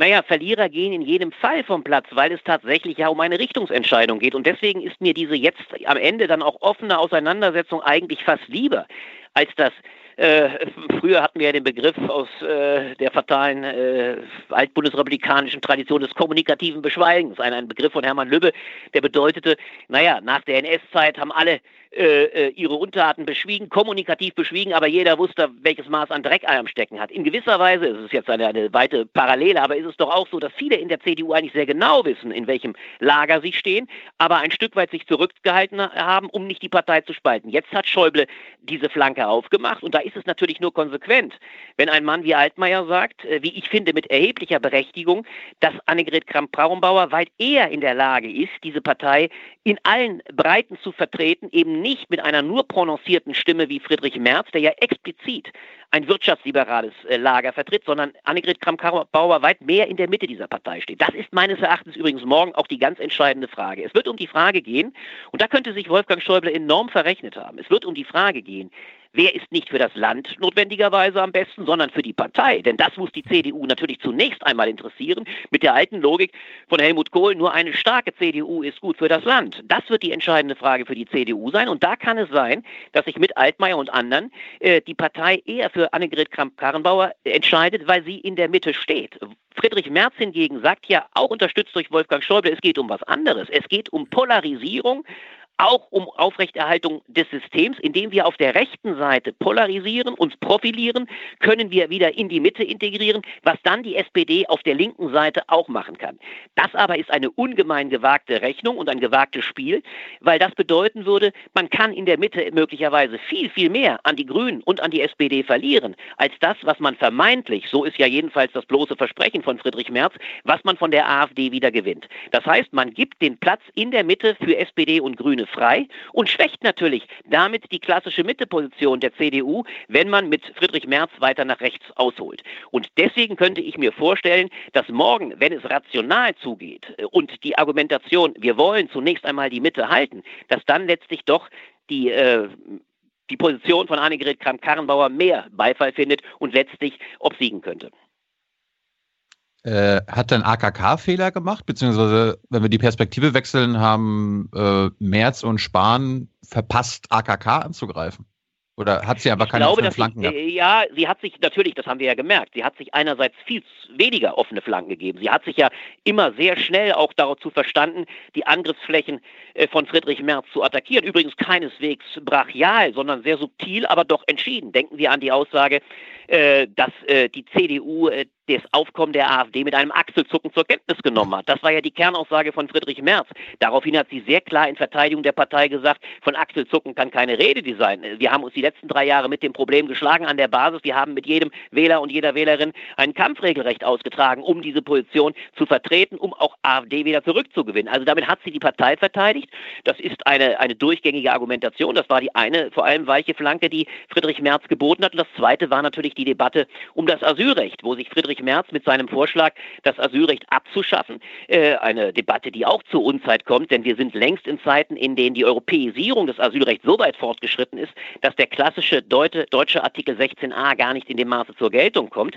Äh, auch diese Debatte hat sie gekontert. Also sie hat durchaus in der Abwehr der Friedrich-Merzschen Position Farbe bekannt. Sie hat aber, wie ich es bereits sagte, meines Erachtens die Grundfrage bisher zu schwach erörtert. Und deswegen erwarte ich morgen auf dem Parteitag, da haben die beiden Kandidaten oder alle drei, vielleicht werden es ja sogar noch noch mehr. Übrigens auch weit mehr Platz, denn Sie haben 20 Minuten Zeit. Das ist eine Menge Zeit. Und ich erwarte dann doch, dass morgen auf dem Parteitag die gesellschaftliche Auseinandersetzung, wo steht die CDU? Wie weit muss sie Mitte sein? Wie weit muss sie eine Partei sein, die nicht nur die Besserverdienenden, das ist die klassische Position der FDP, die gut situierten äh, für sich einnimmt, sondern auch eine soziale Partei in der Tradition Blüms, in der Tradition Geislers, ja in der Tradition der sozialen Marktwirtschaft und des rheinischen Kapitalismus. Wenn Annegret Kramp-Karrenbauer das morgen noch schafft, um deutlich zu machen, erst dann können wir die ganze Breite der CDU ausholen, dann glaube ich, hat sie Chancen. Bisher hat sie das nicht in dem Maße geschafft. Und was ist mit Jens Spahn? Über den haben wir jetzt noch gar nicht geredet. Ist der chancenlos oder glaubst du, dass er kurz vorher noch zurückziehen wird? Nein, ich glaube, er wird nicht zurückziehen. Die, die Chance ist meines Erachtens ein bisschen verpasst. Das hätte er vielleicht dann nach seinen acht Auftritten machen müssen. Ich glaube das nicht. Ich glaube, dass er sich auch jetzt, und das ist ja dann auch eine gewisse Traute, das spricht in dem Punkte für ihn. Er hatte die Traute und den Mut, sich zu präsentieren, obwohl er von Anfang an nur Außenseiterchancen hatte. Ich habe immer sein selbstkritisches Wort als äh, berät empfunden, als er vor äh, Wochen sagte, äh, bekannt bin ich jetzt, beliebt muss ich noch werden. Wenn ein Mann, äh, der diese Selbsteinschätzung hat, äh, die er wohl auch nicht durchgängig hat, aber wenn er das zu dieser Erkenntnis gelangt ist, wenn er dann doch antritt, dann folgt das von Mut. Er hat aber seine Außenseiterchancen nicht nennenswert verbessern können, aber ich glaube, er hat durchaus davon profitiert, dass er sich jetzt auf den acht Regionalkonferenzen der gesamten Parteibasis präsentieren konnte. Und ich vermute auch, dass er jetzt konsequent ist und morgen wohl ins Rennen gehen wird, um zu sehen, wie viele Stimmen dann doch auf ihn entfallen. Äh, denn andernfalls würde dann wahrscheinlich ein bloßer Rückzug jetzt auch äh, gegen ihn ausgelegt werden. Also vermutlich nutzt er auch diese Bühne. Äh, die entscheidende Frage scheint mir jetzt aber eine andere zu sein. Und da gibt es möglicherweise ganz neue Bewegungen. Wenn es denn richtig ist, was die Welt am Sonntag heute insinuiert, in der Frage an Annegret Kramp-Karrenbauer, dass sie möglicherweise morgen mit dem Running Mate, so nennt man das ja klassischerweise, mit Blick auf den US-amerikanischen Wahlkampf, wenn sie mit dem klassischen Running Mate, nämlich ihrem neuen Generalsekretär, an die Öffentlichkeit tritt. Spahn. Und der könnte tatsächlich Paul Ziemiak heißen. Ah. So wird es heute von der Welt gefragt. Und Annegret Gott. Kramp-Karrenbauer widerspricht dem nicht nennenswert. Dann wäre das natürlich ein ungeheurer Coup. Dann würde sie gewissermaßen einen aus dem konservativen Lager für sich gewonnen haben Eieiei. und interessanterweise den Vorsitzenden der, der Jungen Union. Äh, Das würde natürlich bedeuten, dass sie in der Lage wäre, genau die Breite, die sie ja verspricht abzubilden, tatsächlich in ihrem Team direkt abbildet. Und dann wäre ich gespannt, ob Friedrich Merz das wirklich kontern könnte. Äh, Das wäre dann mit eine entscheidende Frage, denn ich glaube, darauf könnte es ankommen. Es könnte darauf ankommen, ob die Wähler, die vielleicht dann doch aus der jungen Garde zu Jens Spahn tendieren, dass diese Wähler vielleicht geneigt sind, vielleicht sind unsere Chancen mit Annegret Kramp-Karrenbauer die Breite zu erzielen dann doch größer als mit Friedrich Merz, denn das ist ja ganz klar. Eines müssen wir uns bewusst machen. Alle Delegier- Delegierten werden nicht zuletzt das eigene Kosten-Nutzen-Interesse im Kopf haben. Und die zentrale Frage wird lauten, wie maximieren wir unsere Chancen, die nicht zuletzt darin bestehen, eines Tages in Amt und Würden zu kommen oder vielleicht schon existierende Posten zu behalten bei den nächsten Wahlen. Das wird die Leitfrage für viele Delegierte sein. Und darauf wird es ankommen, bei der morgigen Präsentation aller Kandidaten, wem das am besten gelingt, deutlich zu machen, ich stehe für die stärkste CDU der Zukunft. Der dürfte das Rennen machen. Oder Also eben auch ich, die. ja, da habe ich jetzt so ein Szenario im Kopf, dass die morgen da alle antreten, die 1001 Delegierten, und feststellen, scheiße, es ist so eng, dass selbst die Jens Spahn-Unterstützer noch sagen, nee, wir müssen hier, es könnte sein, dass es nur einen Wahlka äh, Wahldurchgang gibt. Und dass dann Jens Spahn rausgeht aus dem Rennen mit, was weiß ich, 17 Stimmen oder so. Und Paul Ja. Ziemiak der neue, äh, starke junge Mann ist. Ja, na, in der Tat. Wenn, wenn, wenn es, ich gucke gerade nochmal, um mich gleich zu früh wieder äh, zu checken. Ja, die Frage geht jetzt durch die Reihen. Und interessanterweise, was man ja eigentlich erwarten müsste. Ich sehe nicht, dass Paul Ziemiak dieser, äh, nennen wir es bisher noch nicht widersprochenen Ente, jedenfalls äh, aus den Reihen äh, der Welt. Und äh, der Kollege Robin Alexander ist ja nun, wie wir alle wissen, hinreichend gut informiert gewesen in letzter Zeit. Also wenn er bisher dieser Mitteilung nicht widersprochen hat, und ich sehe nicht, dass Paul Ziemiak dem widersprochen hätte, äh, dann spricht doch einiges dafür, äh, dass Annegret Kramp-Karrenbauer dergleichen gelingen könnte. Und dann wird die Frage sein, präsentiert sie natürlich äh, rechtzeitig, also noch möglicherweise bei ihrer Bewerbungsrede, das wird die zweite spannende Frage sein, präsentieren die beiden Kandidaten rechtzeitig, nämlich in der Bewerbungsrede ihren jeweiligen Kandidaten oder ihre Kandidatin, denn das wäre natürlich eine Ergänzung, die deutlich machen könnte, wie die beiden die Mitte und die Breite zu erreichen gedenken. Oh, Und das wäre natürlich in der Tat dann ein vielleicht nicht unerheblicher Grund, oh, um die Chancen äh, des jeweiligen Kandidaten zu stärken. Hm. So, eine Frage zum Abschluss noch, ein bisschen ins Panorama gewechselt. Dass nun ausgerechnet die CDU so ein Partizipationstheater macht, was wir bei, den, äh, bei der SPD niemals glauben würden und was bei den Linken wahrscheinlich die Partei dann vollends zerreißen würde, dass ausgerechnet Na, die, CDU die, das die macht. SPD, hallo, die SPD hat basisdemokratische Entscheidungen, die Grünen auch, so, das kennen ja. die Linken Ja, die noch Grünen, nicht. okay. Und die CDU hat Superdelegierte, was für Ja. viele dann eine echte Wahl ist. Aber, gut. Aber Albrecht, ist das jetzt so ein singulares Ding, weil nach Merkel ging es halt irgendwie so? Oder äh, glaubst du, äh, die Parteien lernen jetzt irgendwie daraus, dass man, ich meine, die CDU war ja auch sehr überrascht. Die Regionalkonferenz in Halle hat ja dann doch sehr viele in der Führungsspitze auch überrascht, wie konservativ und rechtslastig so eine Basis dann doch sein kann. Ja, ich glaube allerdings, dass du mit dem Begriff Partizipationstheater, du hast ihn ja auch ironisch benutzt, äh, den Ton nicht richtig triffst. Ich glaube in der Tat, dass das für die Union ein ungeheurer Gewinn ist und fast ein, ein, ein Akt der Selbstbefreiung, hinter dem man dann möglicherweise auch gar nicht mehr so leicht zurückkommt. Wir müssen uns erinnern, die einzige parallele oder vergleichbare Entscheidung, die die Union je in ihrer Geschichte hatte, war die Wahl zwischen Barzel und Kohl vor jetzt bald 50 Jahren, Anfang der 70er Jahre, 71 oder 72. Das heißt, wir erleben jetzt ein völliges Novum und der große Unterschied zwischen CDU und SPD, und das macht das ganze Dilemma der SPD übrigens nochmal deutlich, ist folgender. Es geht hier bei der Präsentation, und das macht natürlich auch die Dimension der morgigen Entscheidung so deutlich, es geht ganz klar um den absoluten Machtanspruch nicht nur in dieser Partei, sondern um die absolute Bereitwilligkeit, die Verantwortung in dem Lande mit dem nächsten Kanzlerkandidaten oder der nächsten Kanzlerkandidatin zu übernehmen. Deswegen geht es morgen, und das macht die CDU ja mit aller mit allem Stolz oder mit allem Selbstbewusstsein der gestandenen Kanzlerpartei über 50 Jahre der Bundesrepublik deutlich. Äh, sie will damit natürlich auch den Machtanspruch erheben. Wenn wir das besagte, so schön von dir genannte Partizipationstheater der letzten Monate der SPD hingegen vergleichend angucken, dann ging es immer nur eins. Es ging um die Frage, wollen wir überhaupt in eine Regierung? Und dieses Fatale, das geht übrigens schon seit Jahren so, wir dürfen uns eines nur bewusst machen, schon äh, Sigmar Gabriel hatte bereits im Jahre 2013 das gleiche Ansinnen. Es gab ständig nur über Abstimmungen über die Frage, wollen wir überhaupt regieren?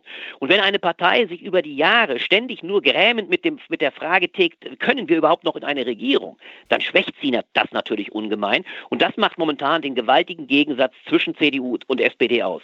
Deswegen wäre meine These ja auch folgende, ich bringe sie ja auch in meinem Text zum Ausdruck. Wenn morgen nicht Friedrich Merz gewählt würde, und damit letztlich eine Mitte neu aufklafft regelrecht. Auch ich sage, eine Revitalisierung der SPD äh, erfolgen könnte, weil sie plötzlich wieder sieht, ich will nicht sagen in Parallelen zu Franz Josef Strauß, dass da wieder ein rechter Gegenpart da ist, der uns auch wieder polarisiert. Wenn also das nicht passiert und damit die SPD eine Revitalisierung erfährt, übrigens noch wahrscheinlich mehr die Grünen, weil sie mittlerweile ja schon als liberale Kraft der Mitte gelten. Wenn das nicht geschieht, sondern Annegret Kramp-Karrenbauer gewählt wird, dann sehe ich, ironischerweise mit dem Begriff äh, treffenderweise für die SPD auf die nächsten Jahre absolut schwarz. Weil ich glaube, dass Annegret Kramp-Karrenbauer in der Lage ist, die soziale Mitte abzudecken. Der Wunsch der SPD oder die Verzweiflung darüber, in der Mitte nicht zu lancieren und zu, zu reüssieren und keinen Platz zu finden, wird immer größer werden. Und das SPD-Drama, das noch mehr aus der Großen Koalition drängt, wird sich noch verstärken. Und dem wird man irgendwann nachkommen, möglicherweise spätestens nach der Europawahl mit einem verheerenden Ergebnis. Das heißt, dann könnte auf Dauer der Abschied der SPD von der Macht und von der Möglichkeit stattfinden, überhaupt noch einmal in die Regierungsfähigkeit und Willigkeit zu geraten. Dann hätten wir eine neue Lage mit einer wirklich letzten Volkspartei CDU, vielleicht angegriffen noch von Grünen, die die liberale Flanke bespielen. Aber das ist äh, die Tragik äh, dieser Auseinandersetzung. Auf der einen Seite über 70 Jahre eine doch immer regierungswillige CDU und mittlerweile eine völlig ermattete SPD, die eigentlich nur noch hoffen kann, dass ein polarisierender Gegenkandidat ihr wieder zu Kräften verhilft. Das ist morgen die große Entscheidung, die damit auch für den Rest des Spektrums, unseres Parteienspektrums im Raum ist. Letzte Frage von mir an den Bundesbürger Albrecht von Lucke. Wer wird es und wer sollte es werden? Naja, es ist ja äh, unverkennbar rauszuhören, dass ich sage, ja. im Sinne einer sozialen Seite dieses Landes bin ich ganz entschieden dafür, auch einer starken Volkspartei CDU, denn ich meine, wir müssen mittlerweile nach dem, wie ich traurig äh, bekunden muss, dem Abschied der SPD von der Volksparteieigenschaft. Eine Partei mit 15 Prozent ist nicht mehr Volkspartei. Dann bin ich der Meinung, wir sollten fast froh drum sein, wenn wir eine Volkspartei-Union noch haben. Und ich glaube, diese eine Volkspartei äh, ist nur Annegret Kramp-Karrenbauer in der Lage, in ihrer Breite abzubilden und übrigens auch teamfähig zu sein. Ich habe große Zweifel daran, dass Friedrich Merz wirklich wirklich teamfähig sein kann. Äh, das hat er schon als Fraktionsvorsitzender nicht beweisen können. Im Gegenteil, er war ein großer Egozentriker, der schon nach zwei Jahren großen Unmut in der Fraktion erzeugt hat. Nur, dass er dann von Angela Merkel aus dem Amt gekickt wurde, hat dazu geführt, dass er diese Sehnsuchtsfigur werden konnte. Wenn er geblieben wäre, hätte der Verdruss sehr schnell zugenommen. Das heißt also, aus Sicht der CDU und aus Sicht des Erhalts einer Volkspartei hielte ich Annegret Kramp-Karrenbauer übrigens nicht zuletzt und vor allem muss man sogar sagen, ob der sozialen Zukunft dieses Landes für die richtige Wahl. Ich glaube, ein Kandidat Merz würde ungemein polarisierend in negativer Weise wirken. Er würde auch die AfD eher stärken als sie schwächen, weil sie in ihm genau die richtige Figur sehen würden für die fatale Verbindung von Ökonomie und Politik, auch für einen, in ihm einen zu Recht, einen Mann der Finanzindustrie. Das heißt, ich bin eigentlich durchaus für die Wahl von Annegret Kramp-Karrenbauer. Und ich glaube letztlich auch, wenn die CDU sich rational verhält und wenn Annegret Kramp-Karrenbauer in der Lage ist, diese Position und ihre Position auch stark zu machen, dann glaube ich, hat sie beste Chancen, es zu schaffen, äh, denn dann wird letztlich auch der Eigennutz der CDU-Abgeordneten dazu tendieren zu sagen, eigentlich können wir mit Annegret Kramp-Karrenbauer die Mitte weiter besetzen und eigentlich können wir dadurch stärker bleiben, als Jens Spahn es mit seinem Rechtsauslegerkurs eigentlich bloß verspricht, ohne wirklich klar zu machen, wie das gehen soll. Hm, ein Wahlgang oder zwei? Ja, ich meine, es werden wohl zwei werden, wenn äh, äh, Jens Spahn antritt. Es kann aber, wenn denn die Vernunft obsiegt, vielleicht ja auch schon einer reichen, wenn tatsächlich, ich bin mir übrigens aber keineswegs sicher, ob es so sein wird. Ich halte es auch für möglich, dass Friedrich Merz gewinnt. Aber wenn die Vernunft obsiegt, äh, vielleicht gewinnt Annegret Kramp-Karrenbauer schon im ersten Wahlgang. Aber das halte ich eher für unwahrscheinlich. Ich meine, wir wissen ja noch nicht mal, ob sogar nicht noch andere Kandidaten plötzlich auftauchen. Davon ist ja bereits die Rede, ob doch noch andere ein, eine, eine, eine Nominierung oder eine äh, bekommen. Aber äh, das wissen wir nicht. Also ich würde mir schon vorstellen, äh, dass es ein längerer Abend wird. Gut, wir sind gespannt. Du wirst das am Fernsehen verfolgen, genauso wie wir. Ja, und, ich kommentiere es und freue mich drauf und wir sprechen hoffentlich in Bälde wieder. Ja, genau. Und äh, das war Albrecht von Lucke, der Redakteur der Blätter für deutsche und internationale Politik. Äh, Albrecht, ich weiß, dass mindestens, also wenn ich mal richtig im Forum und bei uns in Audiokommentaren und bei den YouTube-Kommentaren gesehen habe, dass es mindestens 25 bis 50 neue Blätterabonnenten bei euch geben muss, unter, unter 20. Ich weiß es nicht, du weißt es besser, aber ja, ich weiß jedenfalls, dass unser schönes Gespräch, was mir eine große Freude war, äh, offensichtlich nicht abträglich gewirkt hat. Also deswegen äh, nochmals vielen Dank und auch jetzt haben wir ja ein Stück weit den, den fehlenden politisch äh, aktuellen Part nachgeholt. Das war mir eine Freude. vielen Sehr Dank. gut. Bis bald. Ja, euch auch. Viel in Bälde mehr. Danke euch. Ne? Tschüss. Tschüss. Gut, da wissen wir jetzt Bescheid im Grunde. Du hast jetzt, du hast aber ganz, ich finde ganz gut äh, Albrecht von Lucke Stimme nachgemacht. Also die, die ja. Hörer denken, die, die, die, Hörer denken jetzt, dass du eine halbe Stunde äh, dass wir jetzt Albrecht Nein, das, zugehört das haben. war der echte. Und es war auch sehr wichtig, dass wir mit ihm sprechen. Ja. Denn Thilo hat eben gesagt, 25, also die Blätter. Ich lese sie selbst erst seit einem Monat. Ich weiß nicht warum. Mein Buch hätte ganz anders ausgesehen, wenn ich nochmal darauf hinweisen hätte können vor drei Jahren, dass man einmal im Monat auf seinem Kindle, das Einzige, was mir fehlt, ist, dass, dass das Ding automatisch auf mein Kindle geliefert wird. Ich muss die E-Mail immer noch manuell auslösen auf der Seite, aber gut. Aber es ist, äh, ich empfehle euch das auch wirklich sehr. Ja. Also muss man im Grunde lesen. Es ist im Grunde für aufwachende Hörer. Wir, wir servieren euch ja zweimal die Woche den ganzen Schrott. Und wenn man dann das einmal in so eine Destillie oben reinsteckt und dann unten den feinen Saft nur haben möchte, den Honig sozusagen, dann nimmt man sich einen Tag Zeit im Monat und liest einfach die Blätter von vorne bis hin. Wir verlinken den Text, den aktuellen Text von Albrecht zur, genau. zur Situation der CDU. Und ich würde sagen, wir machen einfach gleich weiter mit dem CDU-Film von, äh, von Albrecht Lambi. Äh, von Albrecht, von Stefan Lambi natürlich. Ähm, bevor wir, bevor wir da ins Gespräch gehen, kurzer Hinweis, also ich habe nochmal drei kurze Clips rausgeholt über die Karrieren der drei. Mhm. Und zwar die Punkte, die ich noch nicht wusste vorher, beziehungsweise die, glaube ich, dem, dem unser Publikum auch noch nicht so bekannt sind. Zuallererst fangen wir mal mit AKK an. Wie hat eigentlich Ihre politische Karriere begonnen? Annegret Kramp-Karrenbauer gilt als Wunschkandidatin Merkels. Die Juristin hat eine steile Parteikarriere hinter sich. Zunächst im Saarland. Ende der 90er Jahre lockt sogar ein Mandat als Bundestagsabgeordnete in Bonn. Diese Entscheidung ist mir damals sehr schwer gefallen, mit einem Säugling auf dem Arm, nur wenige Tage alt. Und ich kann mich noch äh, daran erinnern, als ich das erste Mal nach Bonn gefahren bin. Ich glaube, ich habe die ganze Strecke geheult und kam mit äh, total verheultem Gesicht im Bonn im Bundestag an. Die haben sich sicherlich alle gewundert, was mit mir da auf der Strecke passiert ist. Äh, aber das war damals keine einfache Entscheidung, die ich nur deshalb treffen konnte, weil ich in dem Moment mit meinem Mann auch die Rollen getauscht habe und klar war, mein Mann bleibt dann für diese Zeit auch fest zu Hause. Kramp-Karrenbauer bleibt nur kurz in der Bundespolitik. 2000 der erste große Karriereschritt. Sie wird Innenministerin im Saarland. Ich schwöre, dass ich Gerechtigkeit gegen jedermann üben werde. 2011 Landesvorsitzende der CDU. Schließlich Ministerpräsidentin. Ich glaube, heute steigen viele in Berlin aus dem Zug, wollen aber nicht zum Bundestag, heulen trotzdem die ganze Fahrt und man fragt gar nicht mehr warum, weil man genau weiß, kein Internet. Ja, aber äh, war wichtig nochmal zu wissen, AKK war mal Innenministerin Mhm. und äh, sie ist, ich habe mal nachgeguckt, nie aufgefallen im Sinne von Verteidigung von Grundrechten, sondern sie war immer als ja, aber wir reden ja auch über das Saarland, ne? Ja und? Ja und? Alexa, wie viele Leute leben im Saarland? Im Jahr 2015 war die Bevölkerung von Saarland 995.597. Ja, ist deine Nachbarschaft im Grunde. Hat aber im föderalen System jetzt wenig damit zu tun, wie viele Leute in einem Bundesland sind. Ich wollte es nur erwähnt haben. Ja, ist ja, ja. wichtig, dass die Leute wissen, AKK war mal Innenministerin. Ja.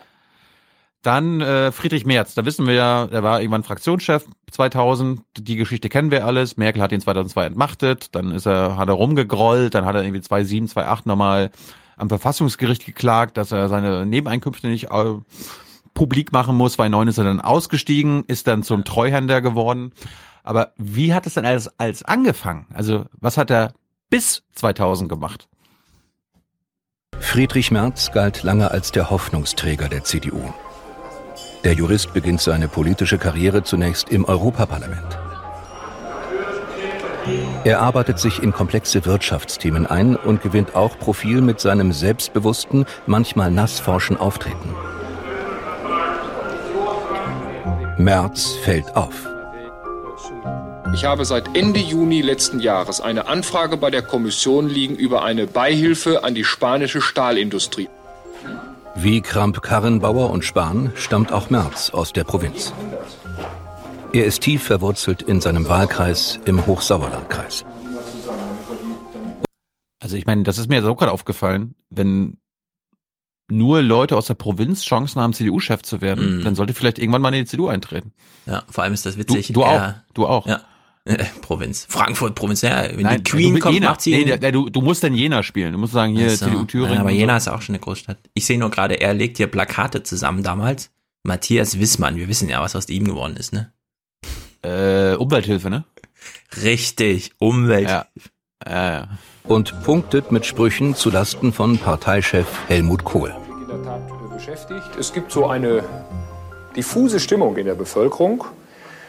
Der Dicke hat das ganz gut gemacht, aber äh, wir wollen jetzt mal ein anderes Gesicht sehen. Ja? Das kann ich, kann ich auch in, in Grenzen kann ich das verstehen. Wobei, wenn man sowas, wenn man sowas aufs Privatleben übertragen lassen würde, also ich bin jetzt 17 Jahre verheiratet, äh, nicht? Also,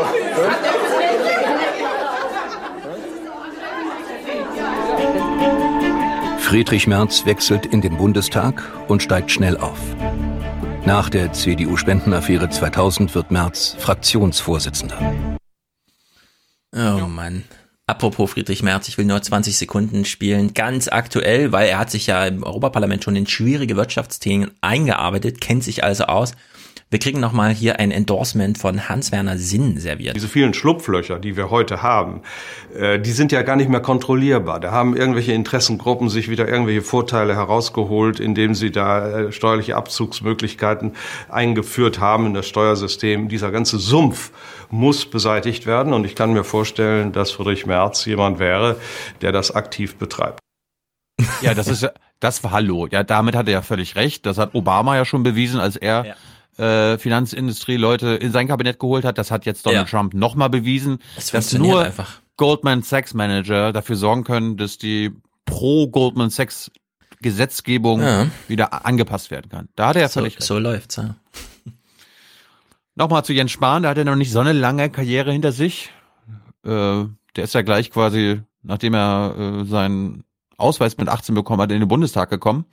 Da gucken wir nochmal rein.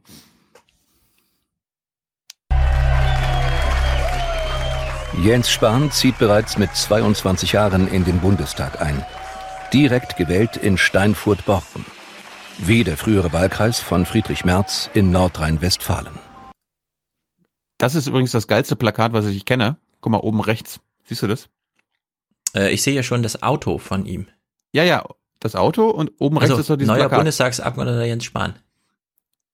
Abgeordneter mit zwei T. Finde ich geil. Bundestagsabgeordnete. Ach so, Abgeordneten, ja, hm, naja, gut. Passiert. Nein, das darf nicht passieren. Passiert im Schwang, Überschwang der Gefühle. Von Anfang an schielt Spahn weiter nach oben.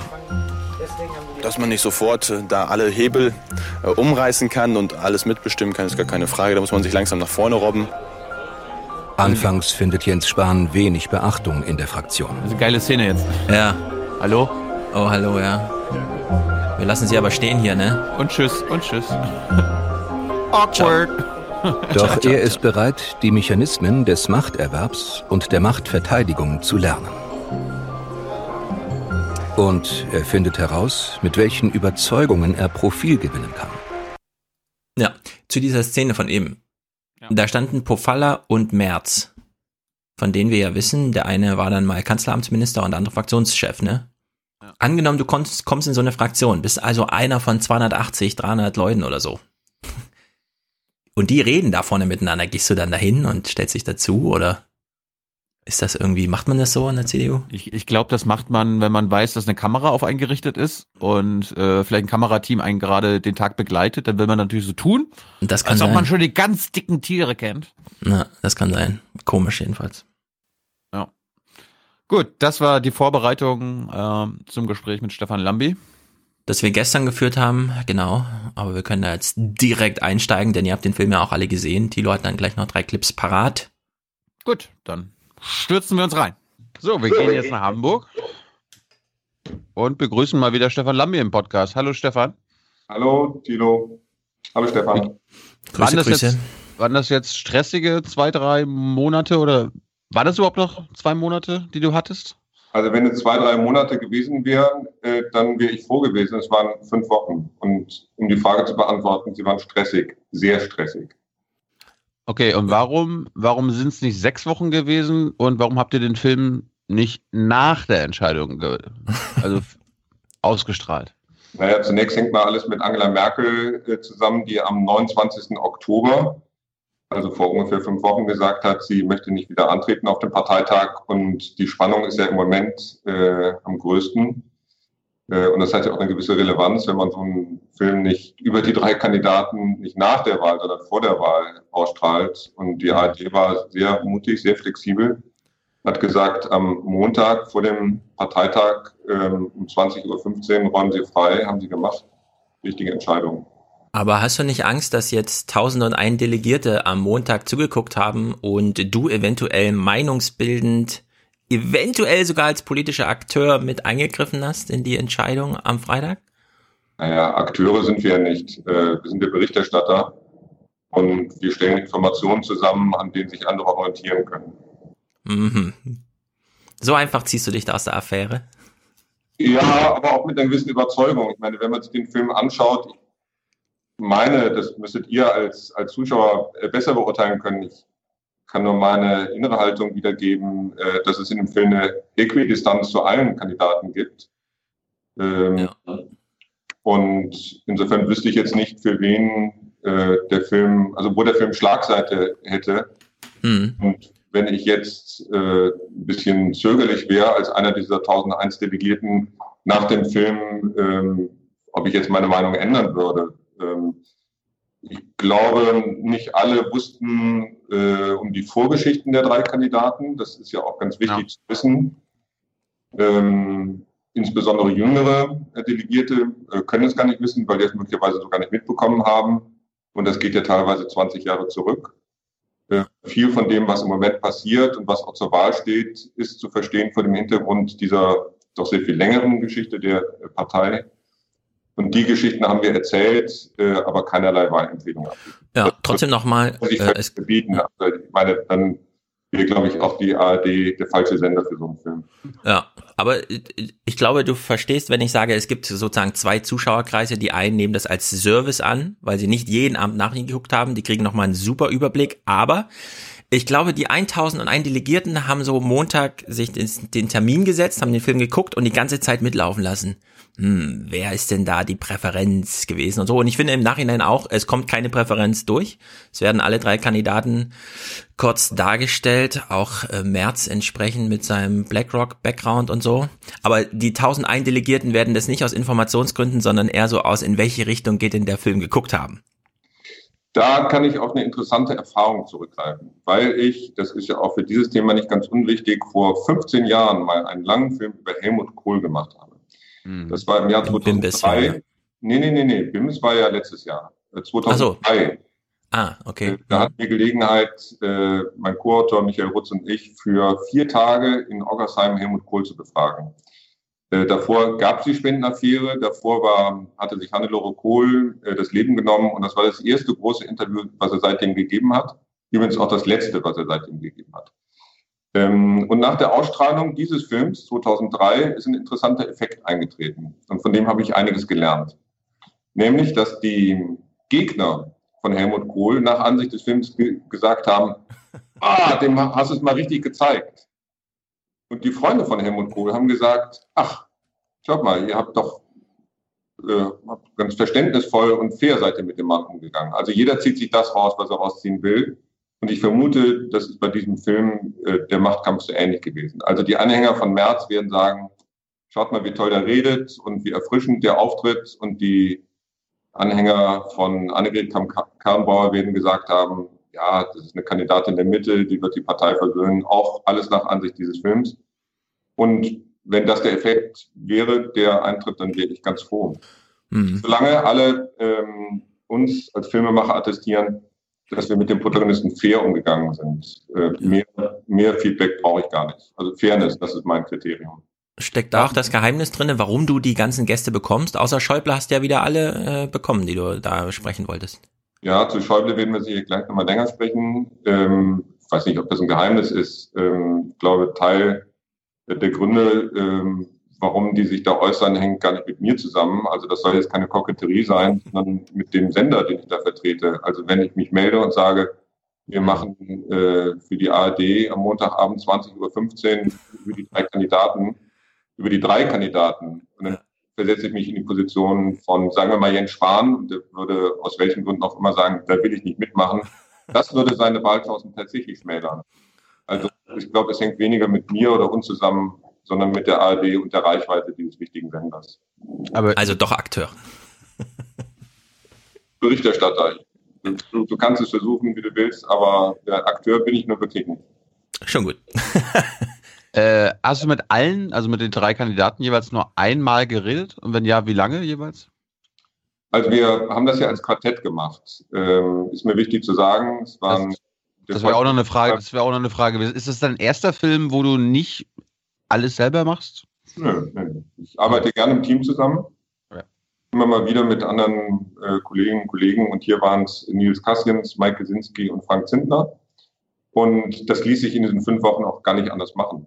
Mhm. Und dann haben wir Aufgaben verteilt ähm, und haben parallel gedreht und geschnitten. Und ähm, der Kontakt zu den einzelnen äh, Kandidaten, den hatten wir auf verschiedene äh, Schultern verteilt. Und ich habe mit Mike Gesinski zusammen äh, Friedrich Merz interviewt und dann zwei Tage später, das ist gar nicht so lange her, war ja gerade vor zwei Wochen, äh, Kram Karrenbauer und Jens Spahn wurde von einem anderen Kollegen interviewt. Mhm. Weil ich just an diesem äh, Tag in New York war, das ließ sich nicht anders machen. Äh, sonst hätte ich gerne auch Jens Spahn noch interviewt. Ähm, also, und ich habe noch zwei andere Interviews geführt, habe viel Zeit im Schnitt verbracht, um das zusammen zu montieren. Was wir aber sehr früh gemacht haben, wir haben einen Fragenkatalog entworfen, äh, sodass das Ganze aus einem Guss war. Also, dass nicht jeder so seine Fragen stellte, sondern dass äh, miteinander abgestimmte Fragen an alle drei Kandidaten gestellt wurden, damit es in der Montage nachher gut zusammenpasst. Da, das wäre auch noch eine Frage gewesen von mir. Äh, du hast dich ja dann für ein Thema entschieden, das Thema Griechenlandhilfen. Hast du, also das sollen sich die Zuschauer natürlich selber angucken, aber hast du auch andere Themen noch abgefragt? Also ich habe mich zum Beispiel gefragt, weil das war ja ein schönes Thema, wo du was, was, was mich auch gewundert hat, der schwule Kandidat Jens Spahn. Das ist ja jetzt bisher in den letzten fünf, sechs Wochen überhaupt nicht Thema gewesen. Was ja auch irgendwie schön ist in Deutschland, dass das einfach gar nicht Thema sein muss, sagt er selbst auch. Ja. Mich, hätte, mich hätte ja interessiert, ob, wenn du, ob du AKK gefragt hast, ob sie ein Problem damit hat, dass Jens Spahn verheiratet ist. Also wir haben dieses äh, Thema angesprochen tatsächlich. Also es ging nicht nur um Europa und Finanzpolitik, sondern es ging um die äh, äh, gleichgeschlechtlichen Partnerschaften. hier immer mal wieder äh, Thema im Bundestag waren. Das haben wir ja auch thematisiert in dem Film. Ja. Allerdings mit einem anderen Blick auf das Verhältnis Spahn-Merkel. Aber es wäre ebenso interessant gewesen, das äh, durch die Perspektive zu betrachten, Kramp-Karrenbauer und Spahn, mhm. weil äh, Annegret Kramp-Karrenbauer vor einigen Jahren mal sehr unglücklich, wie ich finde, ähm, das so abgetan hat, diese Initiative, und gesagt hat, naja, wenn das jetzt durchkommt, ich äh, fasse das mit meinen Worten zusammen, dann werden wir es demnächst auch äh, mit äh, sexuellen Verbindungen oder Partnerschaften von Geschwistern zu tun haben. Mhm. Das wiederum hat Jens Spahn ziemlich auf die Palme gebracht, kann ich gut verstehen, hat ihn verletzt. Ähm, das haben wir mit beiden besprochen. Aber wie das manchmal so geht, wir hatten eine Dreiviertelstunde und mhm. bei der Extended Version, ähm, dem Director's Cut, hätten wir dann auch diesen anderen Aspekt noch untergebracht. Dafür war leider ähm, die Zeit zu kurz. Aber kannst du denn kannst, kannst du denn wiedergeben, was AKK gesagt hat? Ähm, ja, also sinngemäß, sie ähm, hat ihre Position verteidigt, dass sie davon ausgeht, äh, das ist sagen wir, eine Beziehung von Mann und Frau, um die es da im Kern geht. Das ist so ihre Überzeugung. Und es würde mir hier mitnichten darum gehen, die Gefühle von Jens Spahn zu verletzen. Ja. So die Kurzfassung. Und die Langfassung, ich meine, ähm, äh, habt ihr jetzt so viel noch offenes, nicht gezeigtes Material, dass man, wenn die Wahl durch ist und ich nicht mehr den äh, Vorwurf hätte, beispielsweise, da greift man ja auch ein, also bleibst du sehr neutral, könnte man noch so ein, so ein Teil zwei des Films aus dem Material machen, das in der Hinsicht, in der Thilo eben auch fragte, dann tatsächlich auch politisch noch interessant wäre, so, so Zeitgeist, um den Zeitgeist nochmal einzufangen 2018? Ähm, also nicht genügend Material aus den Dreharbeiten, aber ähm, um die Frage zu beantworten, ich drehe seit geraumer Zeit und ich werde auch noch weiter drehen. Ich werde auch auf dem Parteitag drehen. Also äh, die Geschichte geht weiter und meine ähm, Dreharbeiten gehen auch weiter. Für einen mhm. Film, der dann wahrscheinlich irgendwann im nächsten Jahr äh, ausgestrahlt werden wird. Ja. Was mir aufgefallen ist in den Gesprächen mit Merz, ähm, Ihr habt ihn ja sehr nah gefilmt, also sehr nah ins Gesicht. Und ich finde, er wirkt angefasst bei diesem Thema Geld, äh, seine Verantwortung, Aufsichtsrat, wann äh, hat er welches Aufsichtsratmandat angenommen, wann sind welche Dinge passiert, die jetzt in der Kritik stehen und so weiter. Hast du diese Märzgespräche geführt? Wie wirkte Merz da auf dich? Ich, ich, also er, er wirkte fast verletzlich, fand ich. Er sah sehr alt aus. Das auch noch durch die Nähe, ja. Ja, also zunächst, wir hatten zwei Kameraeinstellungen, eine nahe, eine weite. Und das lag dann ein bisschen an uns, für welche wir uns dann im Schnitt entschieden haben. Da gab es aber jetzt keine, keine Absicht äh, dahinter, den irgendwie alt aussehen zu lassen.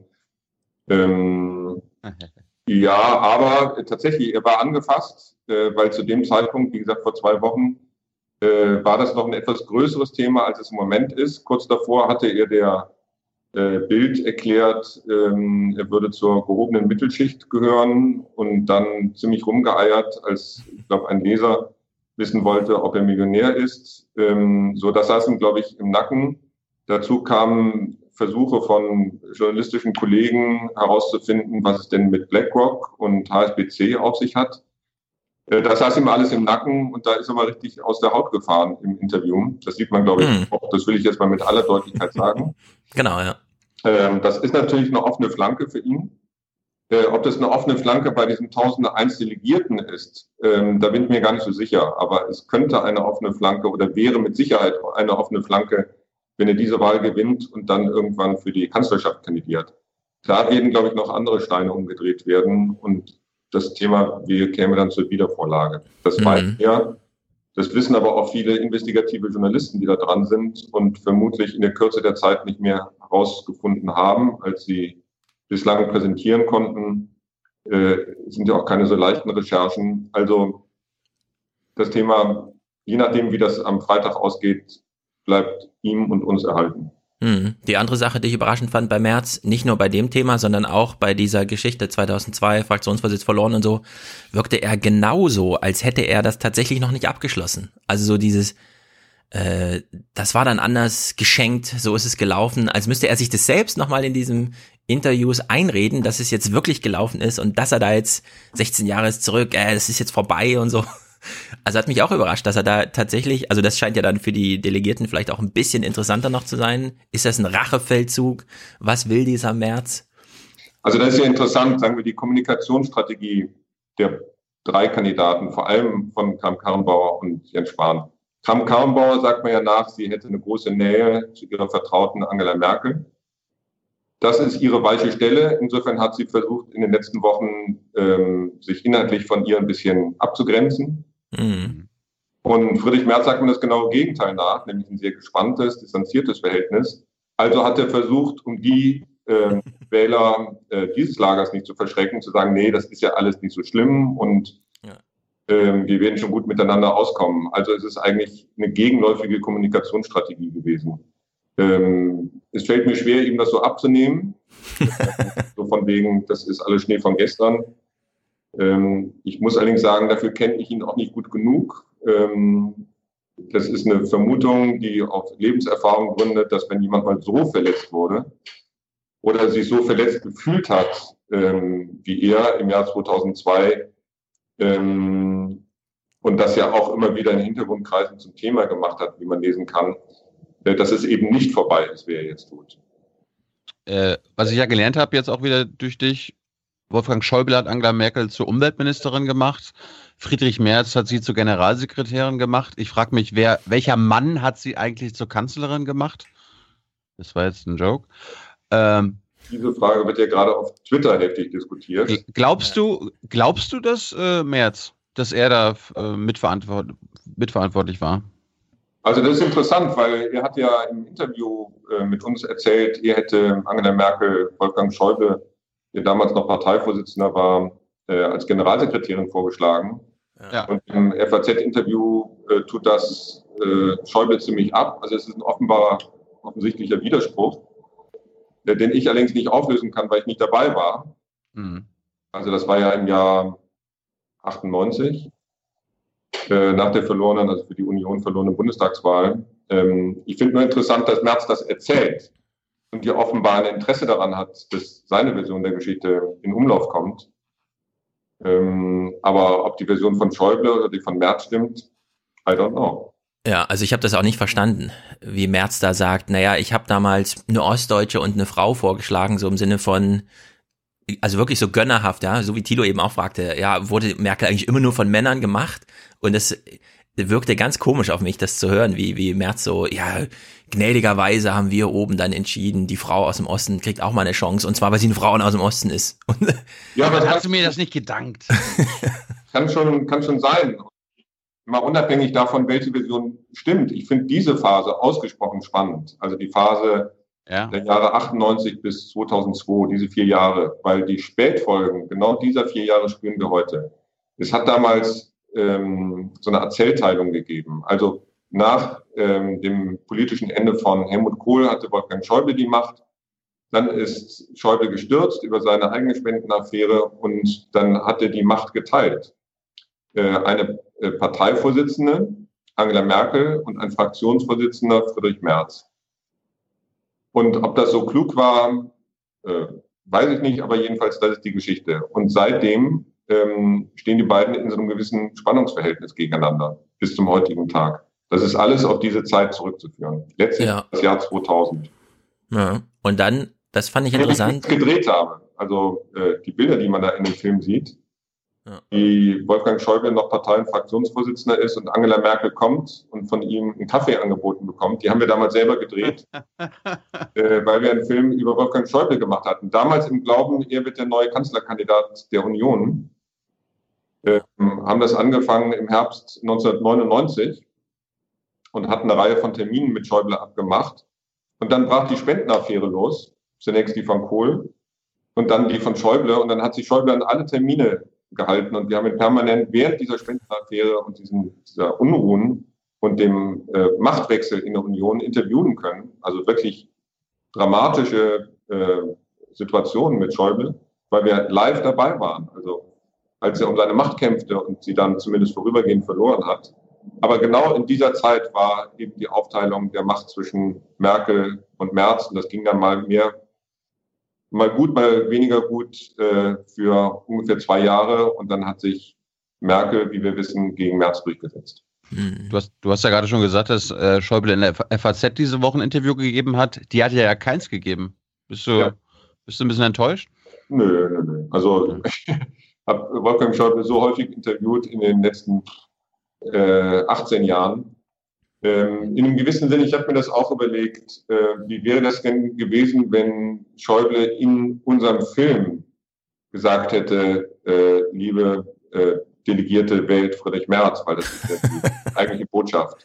Das hätten wir natürlich in unserem Film nehmen müssen, aber dann mhm. hätte der Film Schlagseite bekommen. Dann hätte also der wichtigste Player neben Angela Merkel in der Union in unserem Film Wahlkampf betrieben. Ja. Ähm, und dann hätten wir die Frage von dir, Stefan, äh, die du am Eingang gestellt hast, äh, seid ihr Akteure, ähm, anders beantworten müssen. Also ich bin ganz froh, dass die Kollegen der FAZ äh, das übernommen haben. Interessant finde ich, dass das Interview, das Schäuble ähm, gegeben hat, offenbar am vergangenen Montag, also vorgestern geführt wurde. Und wir haben ja äh, zur Ankündigung unseres Filmes eine äh, Pressemitteilung rausgegeben, in dem wir so ein Zitat von Friedrich Merz äh, veröffentlicht haben, in dem es um die angeblichen äh, Pläne von Schäuble vor zwei, drei Jahren ja. oder zumindest Gedankenspiele, die Kanzlerschaft zu übernehmen. Also das wird Schäuble mitbekommen haben. Dann gibt er den Kollegen der FAZ ein Interview. Ob es da einen Zusammenhang gibt, weiß ich nicht, müsste Wolfgang Schäuble beantworten. Ja, also Spiegel, der Spiegel hat ja da auch eine Vorabstory richtig draus gemacht aus diesem Zitat, was du gerade meinst, 2015. In dem Film ich muss dich wieder fragen, was ist über die Szene hinaus zu sagen? In dem Film wird das ja so erklärt von Merz. Ja, ja, und dann hat Schäuble überlegt, ob er die Kanzlerschaft übernehmen kann, so als ob er irgendwo so ein Gremium hat, wo er sagt, ich übernehme jetzt die Kanzlerschaft. Wie, wie ist das gemeint gewesen? Ich habe das überhaupt nicht verstanden. Meinst, ich werde Merkel jetzt? wegputschen oder was? Ja, ja, so 15, 16. Ähm, also zunächst, wir haben äh, alle relevanten O-Töne, die es in dem Interview zu diesem Thema gibt, äh, in den Film gepackt. Insofern, da gibt es jetzt hm nicht noch irgendwas, äh, was wir zurückhalten würden. Ähm, die, der Zusammenhang war, dass wir ihn gefragt haben nach äh, seinem Verhältnis zu Wolfgang Schäuble. Wir wussten ja, dass Wolfgang Schäuble eine wichtige Rolle äh, spielte im Vorfeld in den letzten Monaten. Das ist durch die Presse gegangen, wurde auch nie dementiert. Und haben Friedrich Merz gefragt, na, wie ist denn Ihr Verhältnis zu Wolfgang Schäuble? Und dann hat er etwas über die langjährige Freundschaft gesprochen. Und ich vermute, um genau das zu illustrieren, kam er mit dieser Episode. Hm. Ich etwas überraschend. Ich hatte nicht das Gefühl, dass er da eine besondere Absicht mitverfolgte, sondern er wollte illustrieren, wie eng die beiden waren. Da ich im Jahr 2015 einen Film über Wolfgang Schäuble während der Griechenland-Krise gemacht habe, hm. ähm, habe ich sehr wohl mitbekommen, welche Spannung es damals zwischen Schäuble und Merkel gab. Insofern machte das, was Merz uns im Interview erzählte, auf mich sofort Sinn. Also ich wusste, wovon er sprach, weil äh, in der Tat, es gab damals solche Überlegungen ähm, und es gab einen gewissen Ruf äh, aus der Unionsfraktion, ähm, Wolfgang Schäuble möge bitte die Kanzlerschaft übernehmen. Das war die Situation vor zwei, drei Jahren. Mhm. Und darauf hat Merz angespielt. Also für mich war es jetzt nicht so irritierend. Mir war klar, worüber er sprach. Na, ich erinnere mich auch, das Handelsblatt hat ja damals groß schwarz-weiß Schäuble abgebildet mit der bessere Kanzler und so, den ganzen Kram. Genau. Gleichzeitig wussten alle, äh, zwischen Finanzministerium und Kanzleramt gibt es genau gar keine Kommunikation, sondern alle überraschen sich damit, was beim Finanzministertreffen oder dann im EU-Gipfel so gesagt wird von dem einen und dem anderen. Trotzdem fand ich es ein bisschen überraschend, dass nachdem ja, wie wir eben schon sagten, März 2002 so, so ein gönnerhaftes, ja, ja, die Merkel als Frau aus dem Osten kann das mal machen, dass man dann wieder im Hintergrund sitzt und sich überlegt, ja, so es gäbe durchaus die Option, dass ich jetzt die Kanzlerschaft übernehme, ja. Also das wirkte auf mich schon wieder so CDU 1970 irgendwie. Kann, kann, kannst du uns das mal erklären? Du bist ja ein bisschen länger dabei, Stefan. Wie kann das sein, dass ein Wolfgang Schäuble, nachdem er 2000 äh, oder 99 zurücktreten musste, eigentlich nicht von der Bildfläche verschwunden ist. Also woher stammt seine Macht in der CDU? Also dass er sich so lange noch hält? Also ich habe das nicht nachgerechnet, andere haben das aber errechnet. Äh, Wolfgang Schäuble ist der ähm, Bundestagsabgeordnete, der, was die gesamte deutsche Geschichte betrifft, der Parlamentarier mit der längsten Amtszeit ist. Also der ist tief verwurzelt, nicht nur in der Partei, sondern auch in der Fraktion. Seit 71. Mag sein, ja. ja. Kurz bevor Zypras geboren wurde, war damals so die. Okay. Ähm, so, also das muss man wissen. Der ist einfach äh, neudeutsch hervorragend vernetzt. Dann ist er 99, 2000, etwas saloppes Wort, gestolpert. Ähm, das ist jetzt, da könnten wir eine eigene Sendung zu machen über die Spendenaffäre von damals. Ähm, die stand aber auch im Schatten der noch größeren Spendenaffäre von Helmut Kohl, mit, die wir einen langen Film gemacht haben in der ARD Imbiss. Und Helmut Kohl, der ist ja von der politischen Bühne völlig verschwunden, hat den Ehrenvorsitz niederlegen müssen. Also dessen Zeit war abgelaufen, aber Schäuble war noch jünger ähm, und hat es dann geschafft, ähm, äh, zurückzukommen und hatte Ambitionen, und zwar mit Grundambitionen, im Jahr 2004 Bundespräsident zu werden. Ja. Darüber gab es wohl eine Absprache zwischen ihm und Angela Merkel. Angela Merkel hat, und das war ein Jahr vor ihrer Kanzlerschaft, offenbar mit der FDP eine andere Verabredung getroffen und sich dann für Horst Köhler entschieden. Darüber war Wolfgang Schäuble, um es vorsichtig zu sagen, not amused. Ähm, und diese, dieses gespannte Verhältnis Schäuble-Merkel kommt ja auch kurz in dem Film vor, ähm, hat viele Gründe, hat eine lange Vorgeschichte. Es gab auch wieder gute Zeiten, als Wolfgang Schäuble krank war. Ähm, vor ein paar Jahren hat sich Merkel sehr um ihn gekümmert, aber es gab eben auch regelrechte Brüche und Enttäuschungen, tiefe Enttäuschungen und Verletzungen ähm, zumindest bis zum Jahr 2015, da weiß ich das, ähm, haben die beiden sich auch immer nur gesiezt. Eine der wenigen Verhältnisse, also die so eng politisch waren, wo zwei Kabinettsmitglieder sich gesiezt haben. Sonst unter den Finanzministern haben sie sich immer geduzt und Merkel mit ihren Vertrauten auch immer geduzt. Aber obwohl die beiden sich so lange kannten und kennen, ist da immer so ein distanziertes Verhältnis geblieben. Also man ist in jeder Hinsicht per sie. Ähm, ja, und Wolfgang Schäuble hat sich eben ähm, gehalten, aber er hat es nie geschafft, äh, tatsächlich den Sprung nach ganz oben zu machen. Also mhm. sein Traum, seine Hoffnung, entweder Bundespräsident oder Bundeskanzler zu werden. Und wie wir wissen, ist das ihm verwehrt geblieben. So unter Kohl und dann auch während der Merkel-Zeit.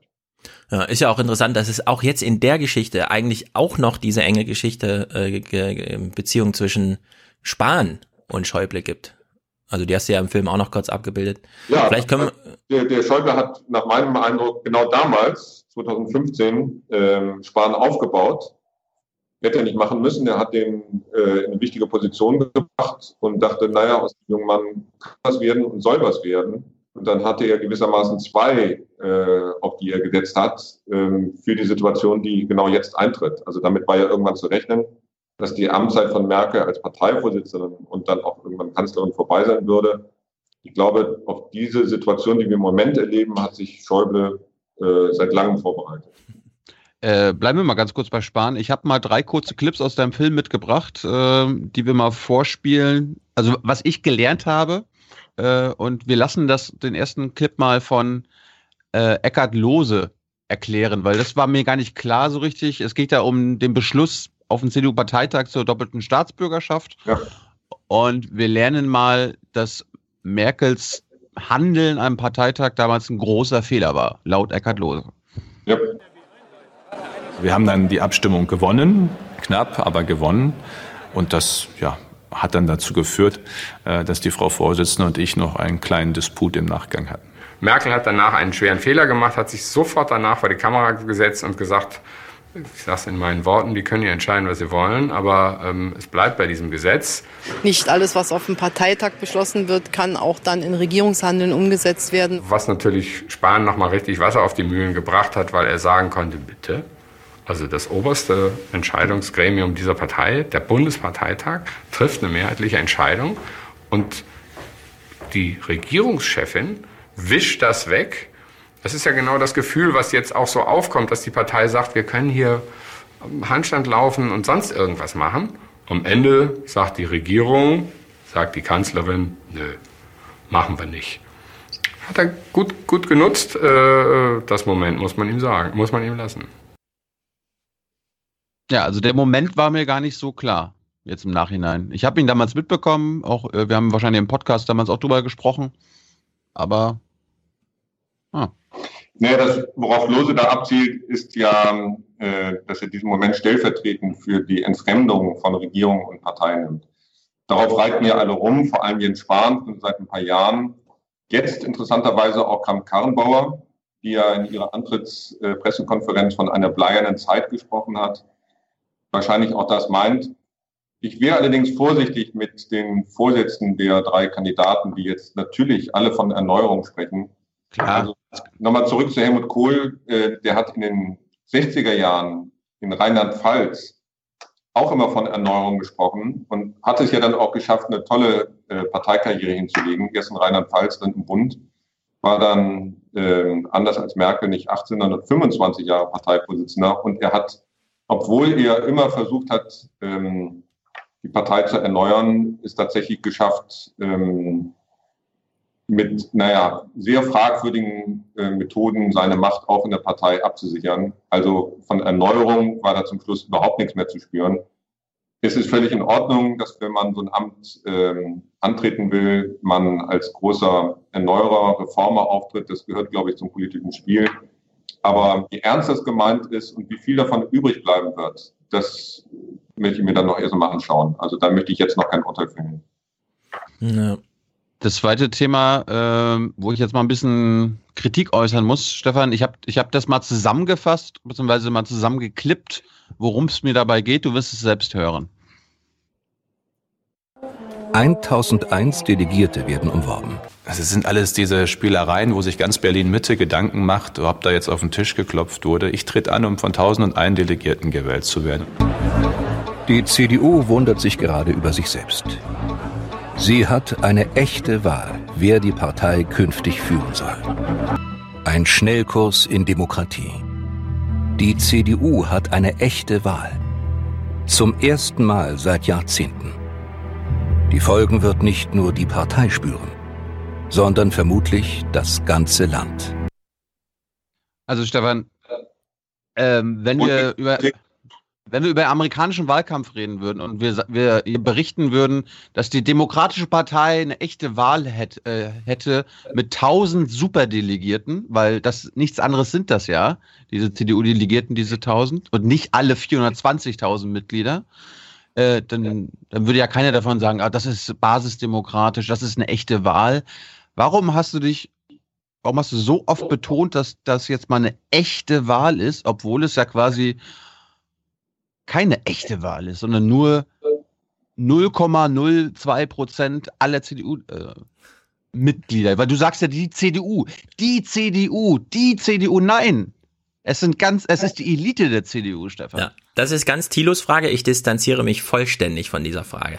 Jetzt darfst du. Ja, ich, ich, ich beantworte die Frage, weil äh, gemeint waren nicht die 1001 Delegierte oder Superdelegierte, wie auch immer man sie bezeichnen mag, im Verhältnis zu den Parteimitgliedern, die haben wir gar nicht gemeint, sondern wir haben die Tatsache gemeint, dass seit 1971, also fast ein halbes Jahrhundert, zum ersten Mal für so eine wichtige Frage, wer soll denn die Partei führen, nicht eine Person zur Wahl steht. Das war nämlich seit 1971 so. Wirklich, ja. bei allen Parteitagen ging es immer nur um eine Person. Die haben das Wahl genannt, aber was für eine Wahl ist das, wenn man genau eine Person wählen kann, bzw. soll, muss? Also zum ersten Mal, und das war der Hintergrund, so was gemeint, haben die Delegierten eine echte Wahl im Sinne von Auswahl. Nicht ein Kandidat, sondern mhm. zwei, beziehungsweise in dem Fall sogar drei Kandidaten. So war das gemeint mit der echten Wahl.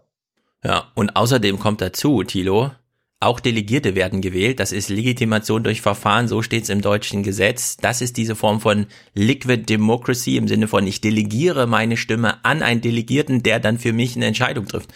Ich weiß gar nicht, wo die Kritik, also sollen jetzt 420.000 ja, CDU. Ja, nee, ja, klar. Ja, natürlich. Nee, das Banane-Vorschlag. Das erwarten, das erwarten, das ist alle, das ist ein Markenzeichen aller modernen Parteien. Nee. Natürlich, also, aber das ist ein alter Streit hier im Podcast. Er ist äh, Basisdemokratie. Oh antidirektdemokratisch. Aber, aber ich ziehe mich gerne mal zurück für eine kurze Pause und dann ruft mich. Nein. Ich, ich habe noch äh, den, den besten Clip habe ich mir zum Schluss aufgehoben, Stefan. Äh, was ich nicht gewusst habe, aber was genial war, war diese Szene. Äh, ich nenne das jetzt mal über den anderen Andenpakt. Ja, das ging ja erst über mhm. ähm, Du meinst den Wulf? Frauen? Ja, genau. Den Frauenpakt. Da hören wir, mal, hören wir mal kurz rein. Wenn wir uns treffen, freue ich mich über den Meinungsaustausch und die, über die offene politische Diskussion, auch mal den Blick von anderen zu haben, äh, mal zu abzufragen, liegst du mit deiner Entscheidung richtig oder mit deiner Einschätzung richtig oder falsch. Und insofern ein netter Freundeskreis, ein hilfreicher Freundeskreis, ein Kreis von Unterstützern, aber sicherlich niemand, der jetzt sozusagen das Zünglein an der Waage gibt für den Parteitag am 7. Dezember. Gibt es ein Pendant äh, bei Frauen, also etwa in der Frauenunion? Also es gibt äh, ein, ein sehr gutes und enges Netzwerk, äh, auch in der Frauenunion, ähm, das uns über viele Jahre auch, äh, das wir über viele Jahre aufgebaut haben. Wie heißt denn Ihr Andenpakt, der der Frauen? Wenn es ein gutes Netzwerk ist, spricht man nicht darüber. Wie heißt Ihr Netzwerk? Ja, mein Netzwerk ist eines, das keinen Namen braucht. Und wie funktioniert Ihr Netzwerk? Wie ein Netz eben funktioniert. Nämlich? Ja, gute Kommunikation, Austausch, sich gegenseitig stützen und helfen. Und jetzt in dem aktuellen Fall? Ja, schauen wir mal. Warum sind Sie da so zurückhaltend?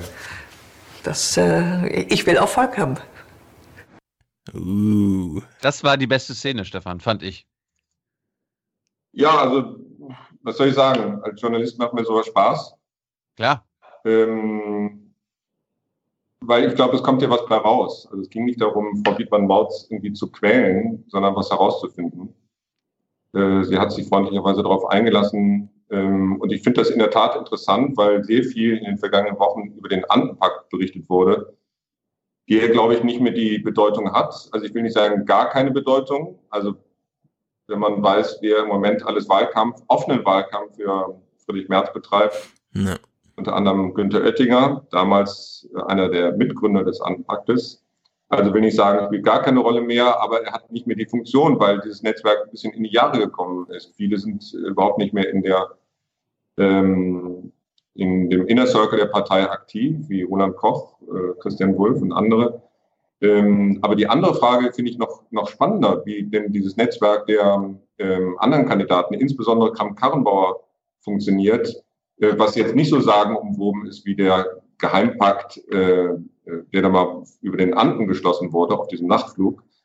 Ähm, und das haben ja sowohl Kramp-Karrenbauer wie Dietmann Mautz ähm, bestätigt, dass es da ein, ein Netzwerk gibt. Und ich glaube, diese Netzwerke, also wenn sie eine Funktion haben, dann genau in diesem Moment, den wir jetzt gerade erleben. Also während wir hier unseren Pod oder euren Podcast machen, ähm, schlägt die Stunde der Netzwerke. Dafür gibt es die Netzwerke, um die Mitglieder ähm, in eine entscheidende Position zu bringen, wovon dann irgendwann auch die anderen wieder profitieren wollen. Das ist das Wesen der Netzwerke. Ja, aber es gibt das Frauennetzwerk, das hat sich ja schon zu AKK bekannt, also zumindest die Frauenunion, der sie ja hier ganz offiziell vorsteht. Gleichzeitig gibt's natürlich auch viele Überschneidungen dann, die Mittelstandsvereinigung, die wieder natürlich dann für März und so optiert. Auf der anderen Seite, als ich das im Film gesehen habe, habe ich so gedacht, naja, wenn wir mit Lambi reden, kann man ihn ja darauf hinweisen, wir als Big Brother US-Zuschauer wissen, sobald der Name der Allianz bekannt wird, ist sie natürlich tot. Und deswegen versucht man hier die Allianz im Stillen zu behalten. Aber glaubst du, dass so ein Frauennetzwerk anders funktioniert als ein Männernetzwerk oder ist das sind die, die Mechanismen und Prinzipien dieselben? Also du hast das- es ja gerade schon gesagt. Mhm. Also da gibt es irgendwie so sinngemäß einen Spruch, dass das Netzwerk der Frauen ein bisschen anders funktioniert, dass es nicht nur darum geht, jemandem in der Karriere zu helfen, sondern auch Leute aufzufangen. Das kann ich aber nicht beurteilen, weil ich nicht Teil dieser Netzwerke bin. Also Aber hätten das die Männer mal gemacht, auch ein Auffangnetzwerk, dann wären die ganzen nicht komplett rausgefallen. ja, ich kann es wie gesagt nur äh, beobachten, äh, wiedergeben. Ähm, mir fehlt da ein bisschen die, die Innenansicht. Ähm, ich verlasse mich da auf die Berichte von denen, die dabei sind. Finde es aber trotzdem ein interessantes Thema. Mhm. Thilo führt jetzt noch einen zweiten Podcast. Ah ja, Thilo rennt einfach rum. Kannst du dir vorstellen, dass die Frauen in ihrem Netzwerk sich darauf verständigen, einheitlich abzustimmen? Also, dass sie wirklich sich darauf, also so einen Subpakt schließen und zu sagen, wir unterstützen AKK. Also, dass das eine der Funktionen ist von so einem Netzwerk.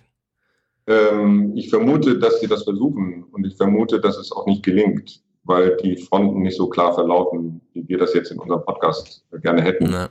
Ich glaube, das äh, läuft ein bisschen anders. Natürlich gibt es Frauen, äh, die Friedrich Merz oder Jens Spahn toll finden, und zwar nicht äh, wegen regionaler Zugehörigkeit oder irgendwelche Landesverbände, sondern weil sie einfach ganz banal mit seiner Politik eher übereinstimmen als mit der von Kram-Karrenbauer. Ähm, aber trotzdem gibt es ja so einen gewissen äh, Druck, der in diesen Netzwerken entfaltet wird, ein Erwartungsdruck. Ähm, und der wird jetzt gerade aufgebaut oder wird seit fünf Wochen aufgebaut. Ich finde spannend äh, die Phase, in der wir ähm, mit dem heutigen Tag äh, eintreten oder besser mit dem gestrigen Tag eingetreten sind. Denn bis, ähm, na sagen wir zum Wochenende, haben sich viele äh, Mitglieder der jeweiligen Netzwerke vornehm zurückgehalten. Und dann, nach meiner Beobachtung, hat erst Daniel Günther äh, gesagt, er wählt Kram Karrenbauer oder er findet sie die bessere Kandidatin. Ähm, dann gab es diesen Brief der äh, Delegierten oder der, der, so muss ich sagen, der Politiker äh, der Union aus Baden-Württemberg. Und seit dem gestrigen Tag ähm, hat Wolfgang Schäuble sich ganz offen für Friedrich Merz bekannt. Und über die Konsequenzen sollten wir mal reden, was denn das bedeutet, wenn da prominente ähm, Mitglieder der Union, auch der, der Führung der Union, so offen Wahlkampf machen für ihre jeweiligen Kandidaten. Weil so viel steht fest, eine Seite wird verlieren. Ja. Dann haben die jeweiligen Befürworter, die sich bislang zurückgehalten haben, äh, das Problem, dass sie sich irgendwann mal festgelegt haben. Also die wählen ja jetzt gerade ihren Chef oder Chefin. Das ist für die jeweiligen Karrieren ein Problem. Es kann aber auch dazu führen, dass die Partei, ich glaube nicht, dass sie sich spaltet, aber doch sicher in zwei Lager äh, zerfällt. Also im Moment haben wir es mit einem Merkel- und einem Schäuble-Lager zu tun. Ja, aber bekannt haben sich äh, Schäuble und Oettinger, von denen jetzt die beide, wenn, wenn man da jetzt sagt, na gut, dann sind die Karrieren jetzt irgendwie zu Ende, weil keiner, also ja, falls es nicht in deren Sinne ausgeht. Aber ich habe jetzt noch kein, also Laschet zum Beispiel und so, ja, die halten sich ja da wirklich zurück und trauen Aber sich muss nicht. er ja. Laschet, Laschet muss sich zurückhalten. Er ist NRW-Chef. Naja, das sagst du jetzt so. Aber äh, Stefan hat ja gerade gesagt, manche stellen sich jetzt wirklich ins Feuer, auch mit der Konsequenz am Ende als die Loser dazustehen. Laschet macht es auch nicht. dafür, äh, dass die Sache in der Tat äußerst knapp ist.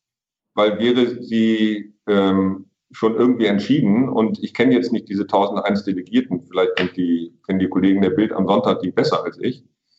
Ähm, also Ja. wäre die Sache entschieden, dann hätte sich Wolfgang Schäuble weiter zurückgehalten. Äh, Gibt es überhaupt keinen Grund, sich da jetzt so aus der Deckung zu wagen. Ja, ich habe es auch als Signal der Schwäche Nichts dafür, dass erlebt. die Ne? Sache wirklich spitz auf Knopf steht. Wenn es jetzt wirklich so eng Es ist. geht um jede Stimme. Ja, genau. Also wenn es wirklich um jede Stimme geht und sogar, ich würde sagen, Schäuble macht das so aus Angst auch. Er hat jetzt, er sieht irgendwie, ah und so. Am Ende kann es ja passieren, dass Jens Spahn nur drei oder vier Stimmen bekommt. Was bedeutet das dann eigentlich? Ich finde ihn ja völlig überrepräsentiert, auch in deinem Film. Klar, es ist jetzt halt ein Dreikampf, aber man muss ihn dann halt noch, und dann sucht man halt sich die Geschichte Vielleicht, aus, vielleicht unterschätzt du ja macht, auch seine Beliebtheit unter den Delegierten. Ja, aber wenn es so eng ist, dass jeder Aber ich, denkt, Ich nochmal in Erinnerung. Vor zehn Minuten haben wir darüber gesprochen, dass Wolfgang Schäuble Jens Spahn vor drei Jahren in eine sehr aussichtsreiche Position gebracht hat. Also Mhm. da steckt ja was dahinter, steckt ein Kalkül dahinter. Deshalb, also überrepräsentiert würde ich nicht sagen. Und bis zum 29. Oktober, dem Tag, an dem Merkel gesagt hat, sie tritt nicht wieder an, war die junge Union und waren weite Kreise der Mittelstandsunion ähm, Fans von Jens Spahn. Ähm, also lass uns das Spiel doch mal weiterspielen. Was passiert, wenn, wenn Friedrich Merz nicht gewinnt? Was ist ich meine, ich meine jetzt erstmal dieses Lagers. Ja, Das wird ja, sich also wieder auf Jens Spahn konzentrieren können. Und der, der weiß ja um seine Lage, der weiß um die Presse. Da bin Er ich mir sicher, spekuliert nicht auf die nächste Chance, sondern auf die übernächste Chance. Ja, also wir können jetzt nur Kalküle vermuten, aber ich könnte mir vorstellen, man sieht jetzt so eine Situation unter Verantwortlichen, dass es vielleicht im ersten Wahlgang gelänge, jemanden über 50 Prozent zu heben. Damit wäre das ganze Theater in einem Zug vorbei. Dazu muss es aber super, super knapp sein und alle, die sich jetzt noch für Jens Spahn entscheiden, müssen sich sozusagen, müssen im Kopf haben, nee, es könnte tatsächlich im ersten Wahlkampf entschieden werden, also dann lieber doch nicht Spahn. Wenn es einen zweiten Durchgang gibt, dann ist natürlich ja, Also ein, so. ein, eigentlich müsste der Wolfgang Schäuble seinem, seinem Ziehsohn Spahn sagen, zieh mal zurück, damit März es wird. Das ist ja die einzige Chance. Damit es bei einem Wahldurchgang bleibt. Genau. Ja, irgendwie so. Kann passieren. Also Hat, Hat Jens Spahn eigentlich ein Netz, hat, hat Jens Spahn eigentlich ein Netzwerk? Die junge Union. Ja, würde ich auch so sehen. Also die äh, haben ja auch immer für ihn getrommelt und irgendwie die Trommelei dann in eine andere Richtung gelenkt, ja. Nämlich in die von Friedrich Merz. Also für die Kollegen ja. war das auch nicht so ganz leicht. Äh, aber deshalb sage ich ja gerade, also in dem Moment, wo Friedrich Merz verlieren sollte, werden die Truppen neu mobilisiert. Und das können die Spätfolgen genau dieses Wahlkampfs sein. Also dass man es ähnlich wie bei der SPD künftig mit zwei Lagern, großen Lagern, innerhalb der CDU zu tun hat, äh, die sich nicht gerade freundschaftlich gegenüberstehen werden. Hm. Müssen, müssen, müssen wir jetzt eigentlich noch erwarten, dass jetzt, wir nehmen das jetzt am Mittwoch auf, dass in den letzten 48 Stunden vor dem Finale noch irgendwas gezündet wird, weil irgendeiner muss doch noch schon, irgendwas ja. äh, im Köcher haben. Ich meine, du, also, du, weißt, du weißt selber, es wird ja auch äh, unter uns Journalisten von irgendwelchen Leuten irgendwas durchgestochen und an die Hand gegeben und berichtet doch mal darüber. Und wie wär's denn, wenn du da über den Kandidaten nochmal das schreibst oder nochmal das in den Umlauf bringst, weißt du ja auch. Ich glaube, diese Spiele sind alle gespielt. Und ähm, da ist ja auch gar nicht so viel gekommen. Dann, ja, also, ich wollte gerade sagen, dann waren, dann waren es schwache Spiele. Waren schwache Spiele, also BlackRock, HSBC, das war so eine Welle vor zwei Wochen, das Vermögen von März, äh, die Flugzeuge von März, ähm, das waren die Themen, an denen man sich abgearbeitet hat. Ähm, ein paar Kollegen haben es versucht. Wie gesagt, ist auch nicht ganz so leicht. Was nicht bedeutet, dass da gar nichts ist und nicht noch mehr rauskommt. Nur ich glaube nicht, um deine Frage zu beantworten, dass es jetzt vor Freitag äh, rauskommt. Was passieren wird, ist, dass die drei Kandidaten bis zum letzten Moment, bis zum letzten Abend ähm, in Hamburg versuchen, die Delegierten auf ihre Seite zu ziehen. Und die Landesverbände, soviel ich weiß, treffen sich in Hamburg in getrennten Hotels. Äh, am Donnerstagabend gibt es in Hamburg einen äh, Presseabend. Da werden die Kandidaten möglicherweise auch irgendwann auflaufen, aber vermutlich sehr spät, weil sie vorher Termine mit den jeweiligen Verbänden haben, äh, seien es Interessensverbänden oder Regionalverbänden. Also diese Gespräche laufen.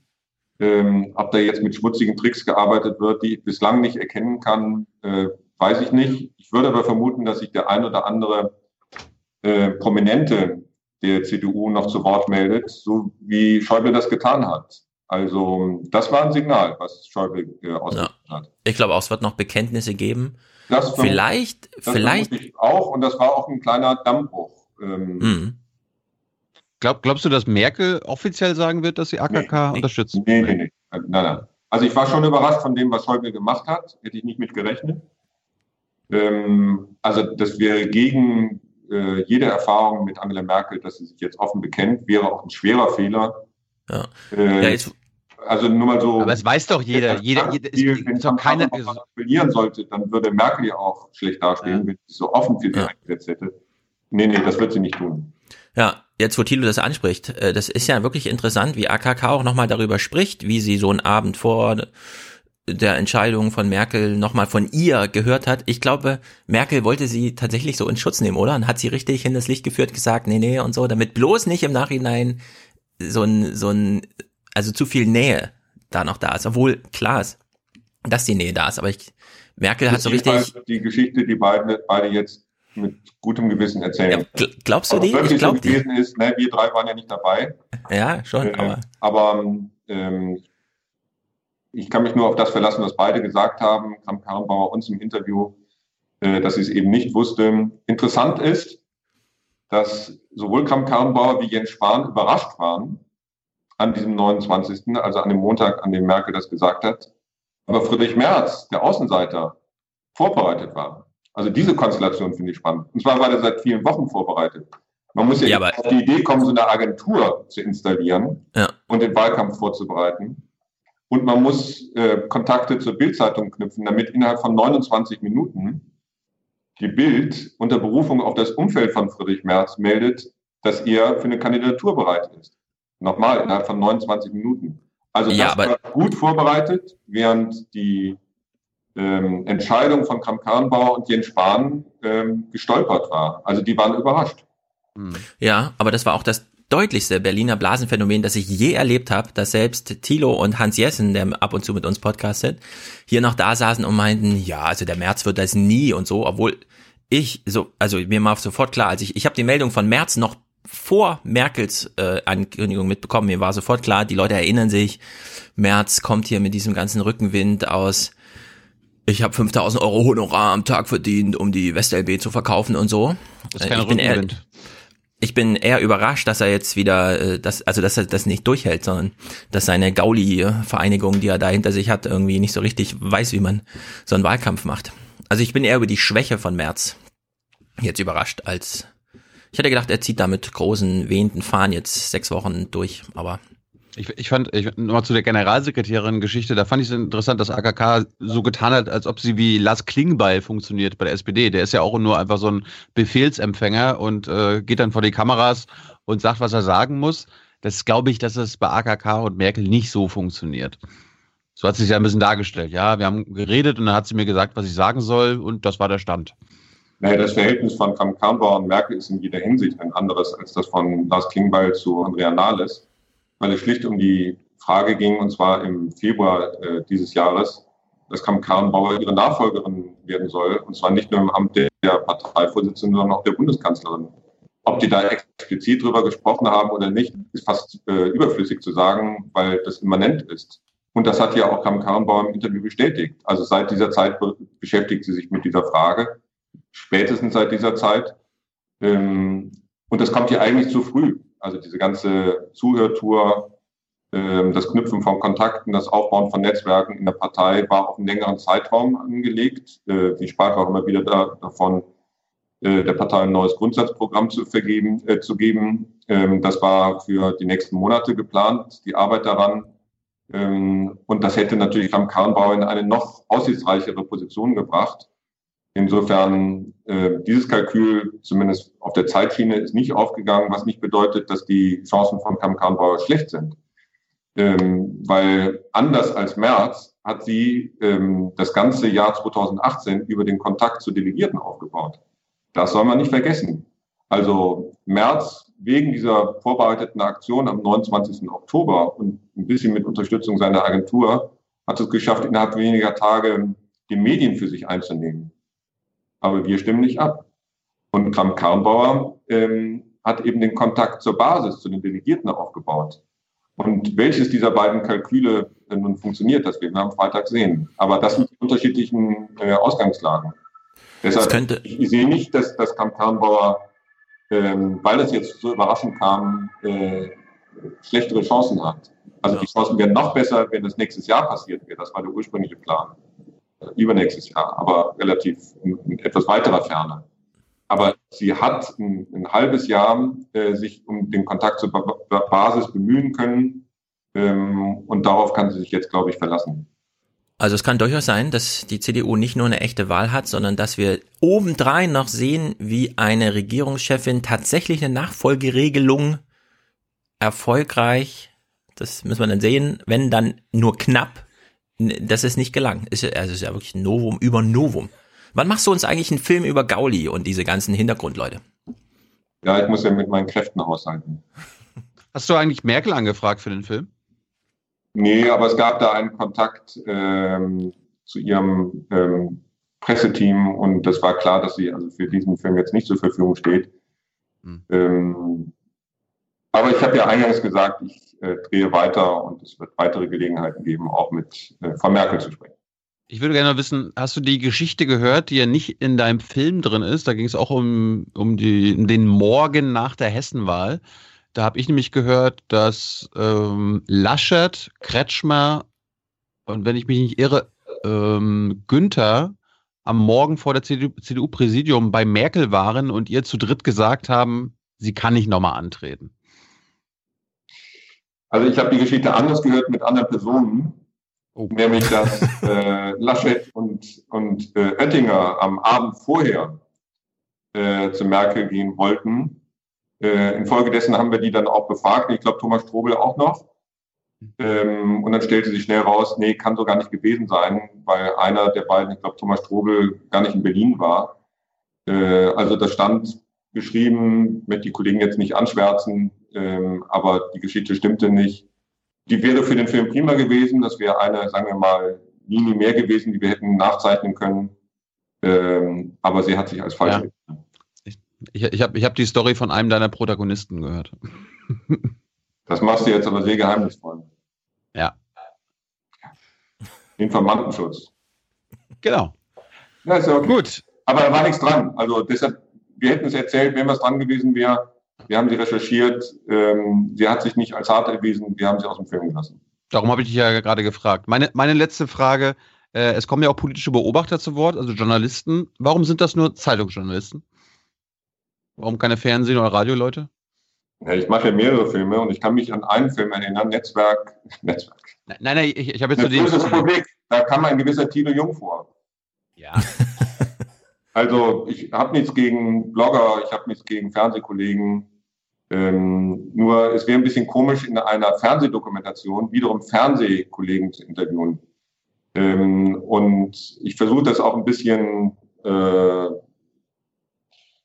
sagen wir so, mal unterschiedliche Kollegen, Kolleginnen äh, zu fragen, um, um ihre Einschätzung zu bitten. Und in dem letzten Film ähm, Labyrinth der Macht waren es Christina Dunz und Robin Alexander. Ähm, Jetzt waren mal andere an der Reihe. Beim nächsten Film werden es wahrscheinlich wieder andere sein. Kann sein, dass es auch mal ein Online-Kollege ist. Ähm, also ich bin da gar nicht festgelegt. Ich habe auch ich gar nicht zu meckern. Gegen, gegen, äh, gegen Blogger oder Fernseher. Das wollte ich gar nicht suggerieren. Und ich wollte auch loben. Also die drei, äh, Melanie Ammann, Stefan Braun und Eckhard Lose, waren auch gute gute O-Tongeber. Naja, und Melanie Ammann, das darf man ja nicht vergessen, war ja in der Doppelfunktion in dem Film. Die war ja nicht nur als ähm, Spiegelkollegin da, sondern das war tatsächlich diejenige, die die erste Information bekommen hat, hat sie ja dann auch erzählt. Ähm, also hat den Fortgang der Geschichte nicht wesentlich äh, verändert, weil die heutige Situation wäre mit oder ohne Melanie Ammann entstanden. Aber sie war eben Teil der Geschichte. Und zwar in der Funktion als diejenige, die es getwittert hat. Die hat das nicht in ihr Blatt geschrieben, sondern sie hat es über soziale Medien verbreitet. Und das wiederum spielte eine gewisse Rolle, weil dieser Tweet hat die anderen unter Druck gesetzt. Also erstmal das Umfeld, sogenannte Umfeld von Merz und seiner Agentur unter Druck gesetzt, die Kollegen von Bild. Und als das dann auf dem Markt war, fühlten sich, wie Sie bestätigt haben, ja Kram Karrenbauer und Jens Spahn massiv unter Druck gesetzt. Also die mussten innerhalb weniger Minuten für sie folgenschwere Entscheidungen treffen. Und das war spannend. Das ging auf einen Tweet von Melanie Ammann zurück.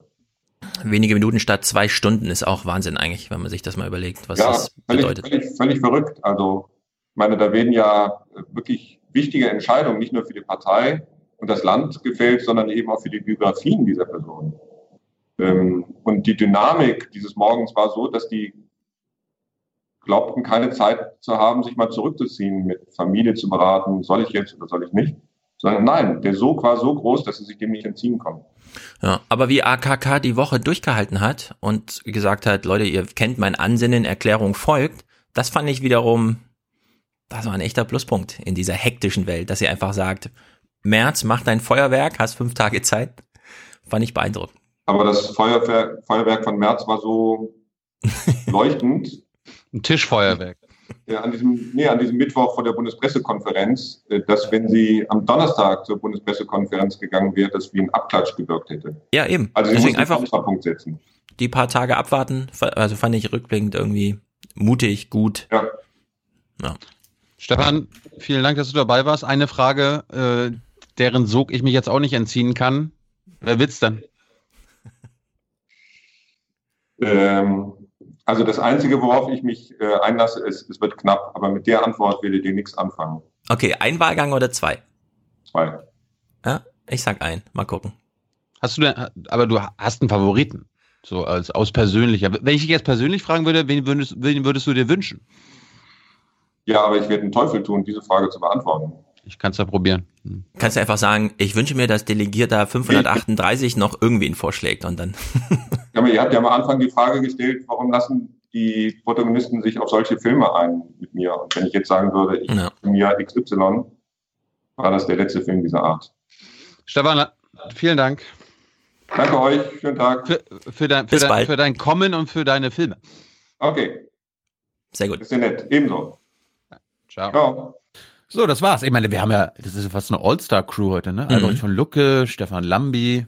Wir haben genau die beiden, wie vorhin schon gesagt, die man dafür braucht. Den Filmemacher und den Textschreiber. Stimmt. Das war's dann aber auch in Sachen CDU. Naja gut, fast. Wir kommen jetzt an am Ende unseres kleinen Themas, was wir jetzt äh, besprechen werden, nochmal kurz zur CDU, aber wir wechseln nochmal das Thema. Wir müssen nämlich ein Update geben.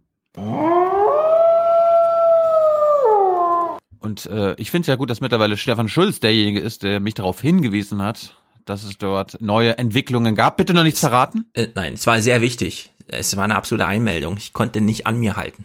Ich wollte der Erste sein. Eine Minute, nicht mal eine Minute, nachdem der Deutschlandfunk die Einmeldung gemacht hat, habe ich sie schon in der Community geteilt, im Wolfsrudel. War, glaube glaub ich, Stefans bester Tweet des letzten Monats. Es war aber auch ein wirklich Oh. wichtiger. Der Wolf ist endlich identifiziert. In Ja. Niedersachsen ist die DNA-Analyse endlich da und das Ergebnis ist eindeutig. Es war der Die Wolf. zwei vor Ort genommenen Haarproben ergaben Reh. Der Angegriffene sagt, er habe das beißende Tier mit einem Hammer vertrieben. Es gab noch Haare und Speichel an seinem Pullover. Bei den Haaren handelt es sich um Katzenhaare. Bei den Speichelproben wurde zweimal Katze, einmal Hund und Katze identifiziert. Reh, Hund, Katze, aber keine DNA eines Wolfes vom Friedhof Steinfeld. Dabei hatten gerade Politiker der CDU nach dem Steinfelder Biss den Abschuss des vermeintlichen Angreifers gefordert. Wir brauchen Wölfe, weil sie der Natur dienen. Aber die Wölfe, die dummes Zeug tun, die gehören konsequent erschossen. Das war der CDUler. Ich bin natürlich nur so semi interessiert an diesem Thema, deswegen habe ich über die Einmeldung hinaus nicht, aber dass das jetzt Reh, Hund und Katze waren, wusste ich nicht. Ich dachte, es wäre irgendwie ein, ein Nachbarshund gewesen oder so. Ich frage mich ja, was das für ein Tier jetzt war. War das jetzt irgendwie ein Reh, wo er dachte, oh Gott, oh Bombi, äh, Wolf? Äh. Äh, Vielleicht waren das die, aus welchem Ort, in welchem Ort waren es? Äh, Dings in Niedersachsen. Äh, das waren die Dingsterbums äh, Stadtmusikanten, aufeinander standen sie, deswegen haben sie so ein bisschen erschreckt. Das Hm. Interessante ist jetzt aber, der Fall ist jetzt irgendwie nicht ad acta gelegt und alle sind froh, dass es doch kein Wolfsbiss war. Wäre, glaube ich, auch der erste seit Jahrzehnten in Deutschland. Ja. Und es gab, ich habe jetzt auch, da gab's, es gibt ja neben Lynn noch andere Leute, die sich auskennen. Da hat einer uns mal rausgesucht. Die Es hören alle in- Lynn, deswegen kennen die sich aus. Es gab in Deutschland seit der Nachkriegszeit keinen einzigen Wolfsbiss gegenüber einem Menschen ähm, ohne Tollwut. Also es gab irgendwie Wölfe und Füchse, die Tollwut haben, die auch mal Menschen gebissen haben. Es wurde noch nie einer getötet, aber gebissen, dann aber nur wegen Tollwut. Mhm. Dafür kann man den Wolf dann aber auch schwer verantwortlich machen. Ja. Auf jeden Fall ist der Fall jetzt in Niedersachsen noch nicht gelöst. Das muss jetzt noch politisch ausgenutzt werden vom CDU-Umweltminister. Der Umweltminister hält den Fall für ungeklärt. Für ihn steht mit den DNA-Proben allenfalls fest, kein Nachweis eines Wolfsbisses. Ausschließen will er den weiterhin nicht. Ich denke, dass eins der Probleme, äh, eines der Probleme darin liegt, dass eben die Proben am Ende doch erst einen Tag später genommen werden konnte, weil der Betroffene sich erst am nächsten Tag gemeldet hat. Womöglich stammte der Biss. Äh, Das ist natürlich das eine, ist natürlich clever vom Wolf, dem, äh, dem armen Friedhofsgärtner dort zu sagen, ey, wenn du zur Polizei gehst, erst einen Tag später. Oder, und das glaube ich ist wahrscheinlicher, dass der Wolf, also bevor er den Menschen angegriffen hat, nochmal kurz äh, ein Reh angegriffen hat, eine Katze und einen Wolf, um Das dann sein, ja.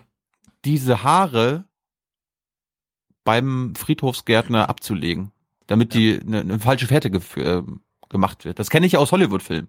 Das ist normal. Ja, der Wolf hat gar nichts abgebissen von dem Gärtner, sondern hat dahin gekotzt. Genau. Und wir haben ja von Lynn gelernt, das sind schlaue Tiere. Also ich traue diesem Wolf alles zu. Ja. Wir hören mal weiter. Ist ja von einem Wolf, aber einen Tag später war das dann kaum mehr nachweisbar. Der Angegriffene vom Steinfelder Friedhof jedenfalls sei wohl vertrauenswürdig. Er hat aber auch nicht eindeutig Wolf identifiziert, sondern er hat ein größeres Wildtier beschrieben.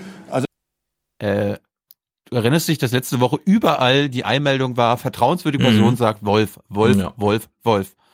Ja. Und auf einmal, ja, das war jetzt, das war nicht eindeutig beschrieben. Insofern nehme ich das sehr ernst und deswegen versuchen wir ja gerade äh, weitere Belege dafür zu haben, um was für ein Tier es sich handelt. In der Samtgemeinde Tarmstedt, zu der Steinfeld gehört, gab es in der Vergangenheit schon Steinfeld. manches Mal Begegnungen mit Wölfen. Auch hier sorgte die DNA-Analyse heute für wenig Aufklärung.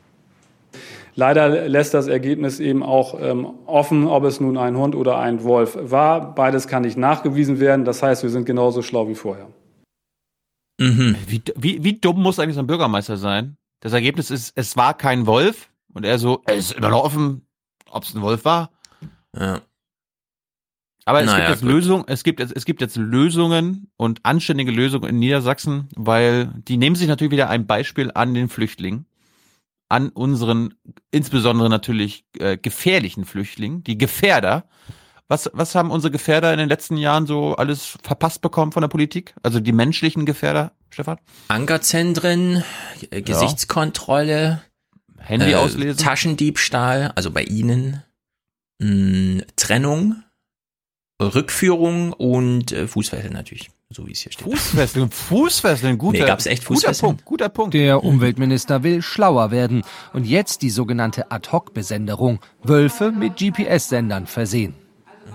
Weil es sich um Gefahr für den Menschen handelt und äh, Gefahr im Verzug ist, haben wir zumindest die Möglichkeit, das sehr schnell zu machen. Sehr schnell heißt aber trotzdem, dass dann natürlich ein Tier gefangen und besendert werden muss. Mit Hilfe des Senders ließe sich klar nachweisen, wenn Wölfe in Dörfer oder eben auch auf Friedhöfe vordringen. DNA-Analysen wären dann nur noch weitere Indizien. Lass doch Ich die glaube- Wölfe in Ruhe, Mensch. Ich hoffe ja, dass Lynn gerade das hört und ausrastet.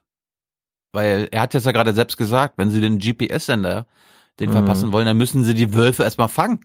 Die wollen auf ist Wolfsfang gehen jetzt oder was? Ja. Ein Tag später wurde uns das immer ein bisschen genauer erklärt bei Hallo Niedersachsen.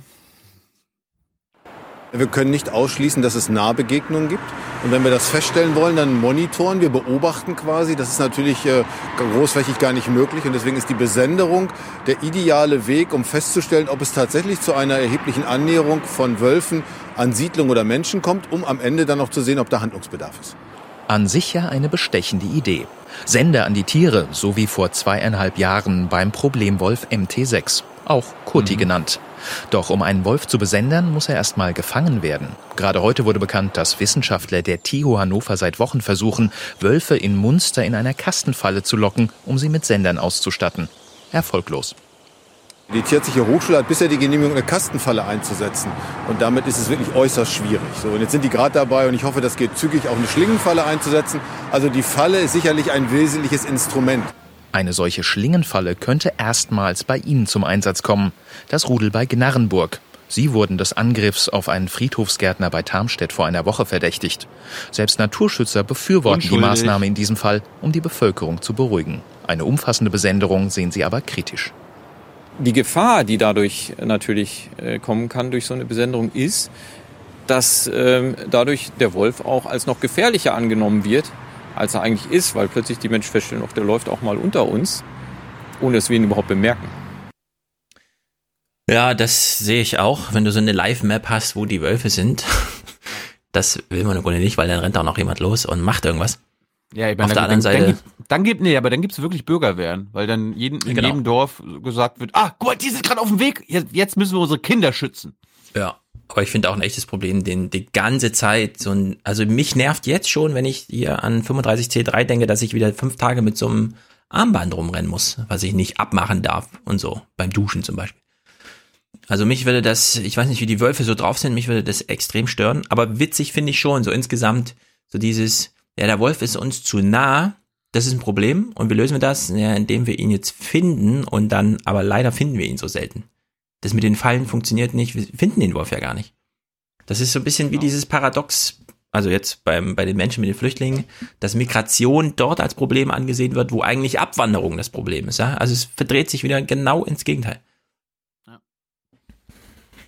Und weil wir ja hier das große Thema CDU heute haben, die CDU ist immer noch nicht zufrieden mit der ganzen Wolfsangelegenheit in Niedersachsen. Trotz aller bisherigen Erkenntnisse gibt es übrigens immer noch keine Klarheit im Fall des Angriffs von Tarmstedt.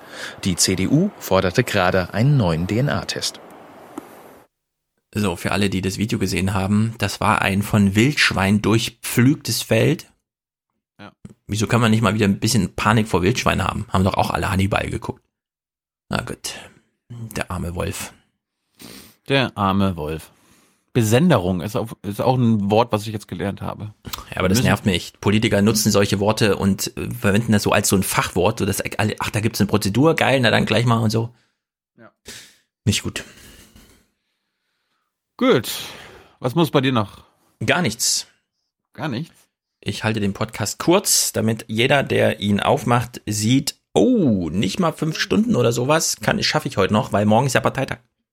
Gut, dann machen wir aber ein Thema noch, was äh, finde ich ganz gut passt, äh, weil Albrecht ja auch vorhin schon gesagt hatte, ja, Nord, äh, hier Banken, Finanzwelt und so weiter und so fort. Ich habe da mal was im Schleswig-Holstein-Magazin gefunden, nämlich die HSH Nordbank ist jetzt endlich nicht mehr in Staatsbesitz und wurde verkauft.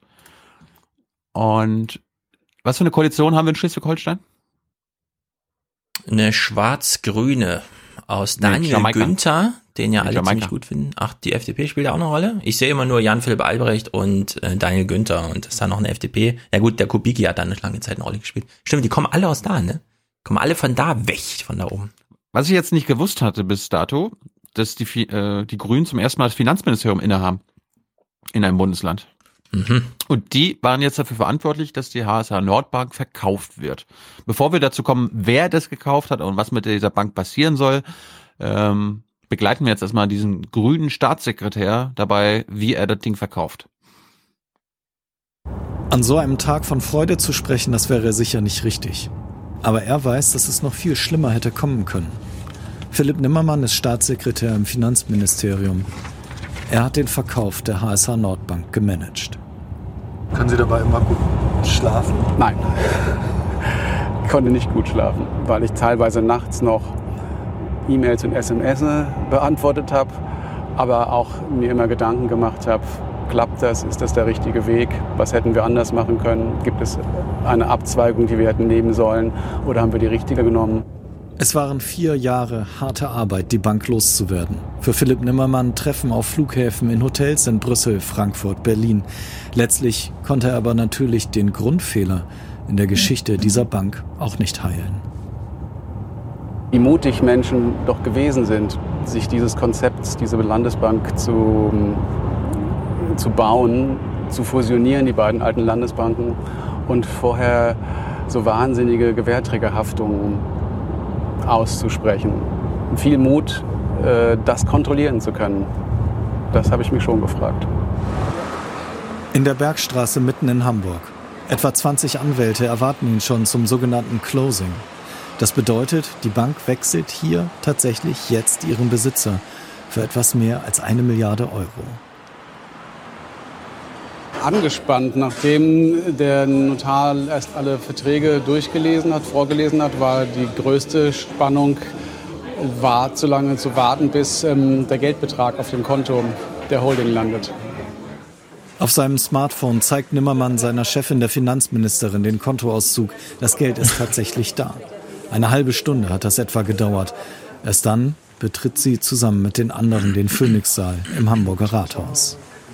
Aus einer kleinen schleswig-holsteinischen Landesbank ist ein Milliardengrab geworden. Das ist bitter. Für Schleswig-Holstein bedeutet der Verkauf 5,5 Milliarden Euro Schulden zusätzlich. Und für ihn und für sie geht ein langes, schmerzhaftes Kapitel zu Ende. Also, wo ist denn das Problem? Er kann nicht schlafen. In NRW haben die das anders gemacht. Ich glaube, es war NRW, ne? Mit der West-LB. Da ist der Staatssekretär, nehme ich mal an, also der Zuständige im Finanzministerium, einfach zu Friedrich Merz gegangen, hat gesagt, hör mal zu, wir müssen die WestLB verkaufen. Kannst du es für uns machen? Da hat Friedrich Merz gesagt, ja, das ist aber hammerharte Arbeit, da müssen Sie mir 5000 Euro am Tag zahlen. Und er hat gesagt, aber dafür können Nur? Sie gut schlafen. Nur 5000 geschenkt. Für 150.000 Honorar im Monat die WestLB vertickert und dann wurde einmal im Monat wahrscheinlich nachgefragt, ey Friedrich, hast du schon verkauft oder müssen wir den nächsten Monat nochmal 150.000 zahlen? Nee, leider noch kein Käufer gefunden. Mist. Ah. ja, so geht's auch. So, wie geht's denn jetzt weiter mit dieser HSA Nordbank, nachdem sie verkauft wurde?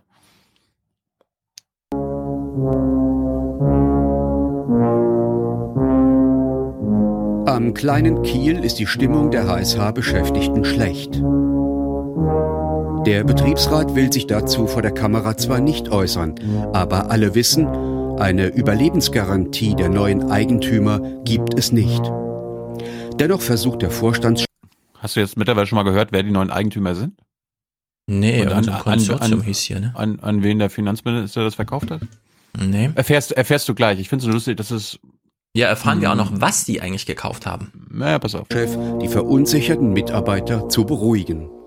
Der Standort kann gut gehalten werden, äh, wenn man sich gut. Mühe gibt. Ähm, wir äh, als HSA Nordbank oder Hamburg Commercial Bank wollen uns sehr viel Mühe geben, dass dieser Standort gehalten wird.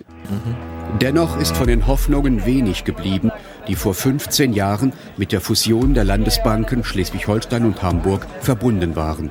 Von den noch 600 Stellen in Kiel sollen ohnehin nur etwa 200 erhalten bleiben.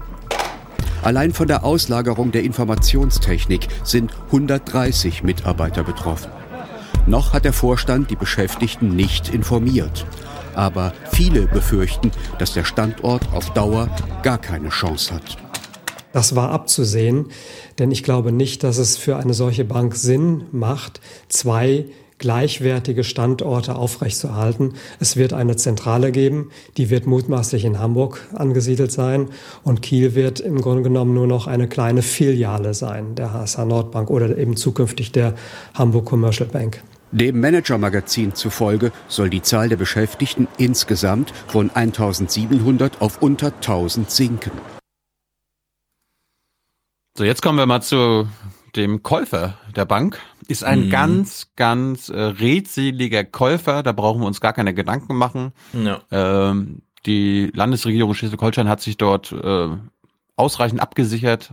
Brauchst jetzt keine Angst haben, dass das irgendwie nee. so eine Heuschrecke ist oder so weiter nee, und so fort. Nee. Oder dass die jetzt auf irgendwelche komischen Ideen kommen, wie so eine Bank sich selber kaufen könnte. Also das brauchst du keine Angst haben. Die Investorengruppe um den Hedgefonds Cerberus wird die HSH auf Rendite trimmen. Cerberus-Chef Steven Feinberg, auch ein Unterstützer von US-Präsident Donald Trump, ist bei Branchenkennern bekannt für seine ruppigen Methoden. Sie sind aus meiner Sicht die besten Aktionäre, die man haben kann, weil sie sich auskennen in ihren Märkten. Sie sind hart, ja. natürlich sind sie hart, aber das hilft uns hart. doch auch, um die ja. Hausaufgaben zu machen, äh, die anstehen. Wie hoch der Renditedruck ist, zeigt das Vorgehen der Investoren. Sie nehmen kein eigenes Geld in die Hand, sondern lassen die Bank den Kaufpreis für sich selber zahlen.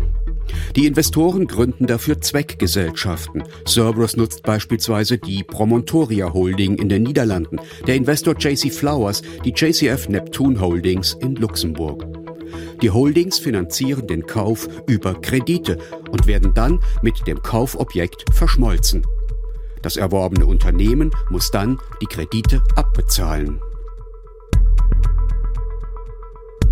Man könnte fast so weit gehen zu sagen, dann, muss, dann zahlt die Bank den Kaufpreis für ihre Anteile selbst. Wenn es im Effekt dazu kommt, dass die Bank selber den Kreditbetrag zurückzahlen muss, dann sind die Investoren natürlich fein raus.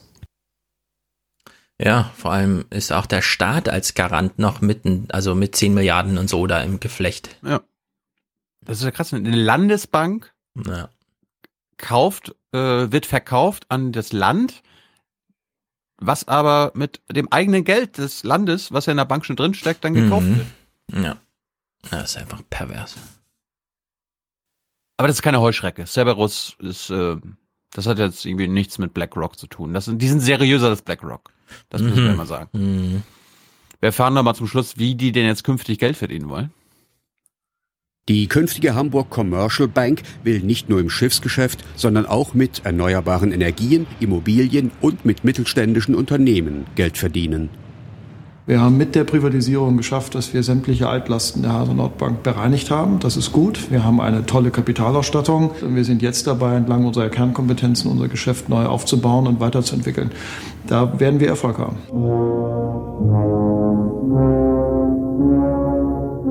Den Schaden haben die Steuerzahler.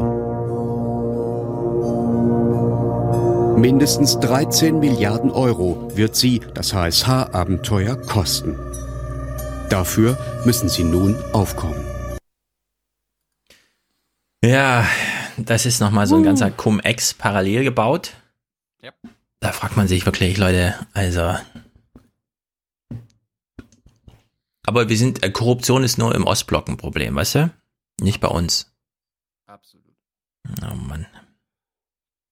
Aber wie er glaubt, dass seine Bank irgendwann nochmal Geschäfte als eine Bank so macht, ne? Das finde ich auch witzig.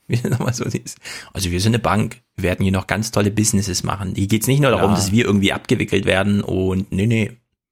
Hm. Auf der anderen Seite, was soll er sonst sagen? Ne? Also er war ja quasi noch Chef, als die Bank noch Landesbesitz war.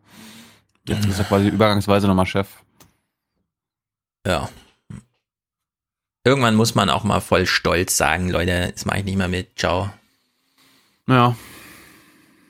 Gut. Gut. Zwei kurze Clips noch. Ich habe ja Mhm. angekündigt, darum muss ich sie ja jetzt noch spielen. US-Congress. Was gibt's da so Neues? Ich habe mir jetzt vorgenommen, wir werden ja im nächsten Jahr wahrscheinlich wieder mehr amerikanische Politik verfolgen, Ja. weil der Präsidentenwahlkampf im Frühsommer beginnen wird. Ja, mal gucken. Ich habe mir vorgenommen, jetzt öfter mal PBS zu gucken, PBS News Hour, quasi die Tagesthemen in Amerika, nur dass die halt nicht wie in Deutschland 20 Minuten gehen, sondern dort wirklich eine Stunde. Dann nimmt man sich die Zeit. Und ich habe mal vier kleine News mitgebracht, äh, was ich interessant fand. Zum ersten, ähm, das Haus, das Repräsentantenhaus soll, ist ja jetzt, hat ja eine demokratische Mehrheit. Das bedeutet, der Speaker of the Rep äh, House of Representative wird ein Demokrat. Höchstwahrscheinlich werden. Aber wer denn jetzt? Nancy Pelosi? This has been a big day in both branches of the U.S. Congress. On the House side, Democrats nominated Nancy Pelosi to be Speaker when they take majority control next year. But with 32 votes against her in her own caucus, she has work to do to win over enough votes when the full House votes in January. So, das mal klar zu machen. Also Repräsentantenhaus hat, glaube ich, irgendwie so 419 äh, Repräsentanten. Die Demokraten haben, glaube ich, eine 227er Mehrheit. Wenn jetzt 32 gegen Pelosi gestimmt haben, hat sie also nur noch irgendwie 199 oder ne, sagen wir Mhm. mal 200 Leute auf ihrer Seite. Das heißt, sie hätte keine eigene Mehrheit. Was bedeuten würde, entweder äh, sagen die Demokraten, wir probieren es trotzdem und wir lassen sie wählen von irgendwelchen Republikanern, oder die Demokraten sagen, scheiße, wir haben selbst für, wir haben selbst für sie keine Mehrheit, wir müssen einen anderen aufstellen. Und Nancy Pelosi ist auf jeden Fall ein bisschen mitgenommen, wenn du ihr mal zuhörst, die, die ist ganz, also die redet ganz wirr. Pelosi acknowledged that and calls for new leadership, but said today's vote was a big boost. I'm talking about scores of members of Congress who just gave me a vote, are giving me a vote of confidence. That is where our focus is. Are there dissenters? Yes, but I expect to have a powerful vote as we go forward. Ja, also. Ich hoffe, so Alexander Ocasio-Cortez oder so weiter, die schaffen das, dass sie Pelosi raushauen. Nee, glaube nicht. Das wäre, ja, ich glaube es auch nicht, es wäre aber gut. Dann Aber fand warum? ich lustig. Warum? Ja, weil die Pelosi ist doch, die könnte auch bei den Republi Republikanern mitmachen. Ja, aber da, also da wirst du keine Alternative finden, was das angeht. Und Pelosi ist halt sehr alt, das muss man schon sagen, aber die ist halt auch immer noch ein echtes Zugpferd, ne? Also was jetzt, da geht's ja im Grunde nur ums Geld. Wer wirbt am meisten Geld ein? Und da führt sie die Liste weit an. Wenn sie einen Termin anberaumt, mit Geld einsammeln, da stehen sie alle auf der Matte. Ich finde auf jeden Fall gut, die Demokraten, so die kleine Revolution geht ja ein bisschen weiter. Man hat ja erwartet, dass quasi nach der Trump-Wahl das alles schon ein bisschen zusammenbricht dort, das Establishment hält sich Ja. jetzt irgendwie gerade noch so, aber es wird immer, es wird immer knapper und immer gefährlicher. Vielleicht muss Trump äh, nochmal gewinnen, damit die Demokraten erkennen, okay, so können wir nicht weitermachen. Äh, dann gehen wir mal zum Senat. Da gab es ein Briefing zum Thema Jemen und Khashoggi, also für den Ausschuss des Senats in Sachen Geheimdienste und so weiter. Und da waren beide Seiten irgendwie nicht so zufrieden. In the basement of the Capitol, senators arrived for a tense and critical briefing. Two topics. U.S. support of the Saudi led war against Houthi rebels in Yemen and the murder of journalist Jamal Khashoggi in October. Multiple outlets have reported the CIA believes Saudi Crown Prince Mohammed bin Salman ordered the assassination. Was? But CIA Director Gina Haspel was not at today's briefing, something infuriating both parties. It's outrageous that the Senate can be stonewalled from hearing from the CIA director. I cannot recall a briefing on such a sensitive measure where we have been denied access to the intelligence agencies of the United States. Republican Senator Lindsey Graham, often an ally of the president's, has broken with him on Mohammed bin Salman, or MBS, and says he will withhold his vote on other issues to try to get answers. I'm talking about any key vote. Anything that you need me for to get out of town, uh, I ain't doing it until we hear from the CIA. Secretary of State Mike Pompeo, who helped lead the briefing, did not answer why the CIA director was absent. I was asked to be here, and here I am. ich weiß auch nicht genau, was da abläuft. Hat Pompeo sie ausgeladen? Also äh, so hinter, hinter, hinterrücks oder sowas. Es ist irgendwie vertrackt. Lindsay Graham. Finde ich auch witzig. Ich nehme euch als Geiseln. Ja, also das, das tut sich im Ausschuss des Senats. Es gibt aber den Senat ja an sich, da ist ja unter anderem auch Bernie Sanders als einziger unabhängiger Senator dabei. Und der hat jetzt eine Koalition geschmiedet mit einem Republikaner aus Utah. Äh, die haben jetzt nämlich ein Gesetz vorgelegt, das äh, bedeuten würde, dass die Amerikaner jegliche Unterstützung im Jemenkrieg einstellen. Das sieht gut aus. Saudi issues have forged an unusual alliance between some Senate Republicans like Mike Lee of Utah and independent Bernie Sanders. They co authored a resolution to end U.S. support of Saudi action in Yemen. The passage of a few months has allowed people to think about this a little bit more, has allowed people to see the war progressing, continuing to result in a lot of awful casualties, including casualties of a lot of innocent civilians and children. Pompeo defended Trump administration policy. We are on the cusp of allowing the U.S. envoy Martin Griffiths to, in December, uh, gather the parties together and hopefully get a ceasefire in Yemen, something that we have diplomatically been striving for for months. And so it is the view of the administration, Secretary Mattis, and myself, uh, that passing a resolution at this point undermines that. As for the Saudi crown prince, Pompeo told senators There is no direct reporting connecting the Crown Prince to the order to murder Jamal Khashoggi. But several Republicans were unswayed. And I think we all know what the truth is that uh, if he wasn't directly involved, he certainly uh, uh, knew of it. And uh, the intelligence agents that we are sanctioning, that we are saying were involved, are under his direction. Ist das immer noch ja, der alte Senat oder was? Ja, bis zum 31. Dezember mhm. sind die Na alten gut. Senatoren noch dabei. Ja, also man stelle, also äh, man stelle sich mal vor, die Demokraten hätten auch den Senat gewonnen, ne? Da könnten die ja solche Gesetze jetzt wahrscheinlich mit Handkuss verabschieden. Jetzt haben sie diese eigene Mehrheit nicht und trotzdem ist die Rebellion unter den Republika Republikanern so groß, dass man sich im Grunde auf 2019 auch ein bisschen freut. Denn wenn das so weitergeht, diese Arroganz da von der Regierung, dass sie denen da irgendwie die CIA wegsperren aus ihrer eigenen Anhörung und so, das scheint ja dann doch zur Reaktion zu führen. Hm. Apropos Wahl äh, im November, jetzt erst, Ende November, wurde der letzte Senatssitz entschieden. Hast du es mitbekommen? Ja, weil es irgendwo noch eine Nachwahl gab. Genau. Und nicht nur nach Auszählen, ja. Und da äh, du dich ja gut auskennst beim Senat, ist die Frage. Jetzt beginnt wieder die Aufwachen-Quiz-Show. Heute mit Teilnehmer Stefan Schulz. Mhm. Stefan, wie sind jetzt offiziell ab 2019 die Mehrheitsverhältnisse im Senat?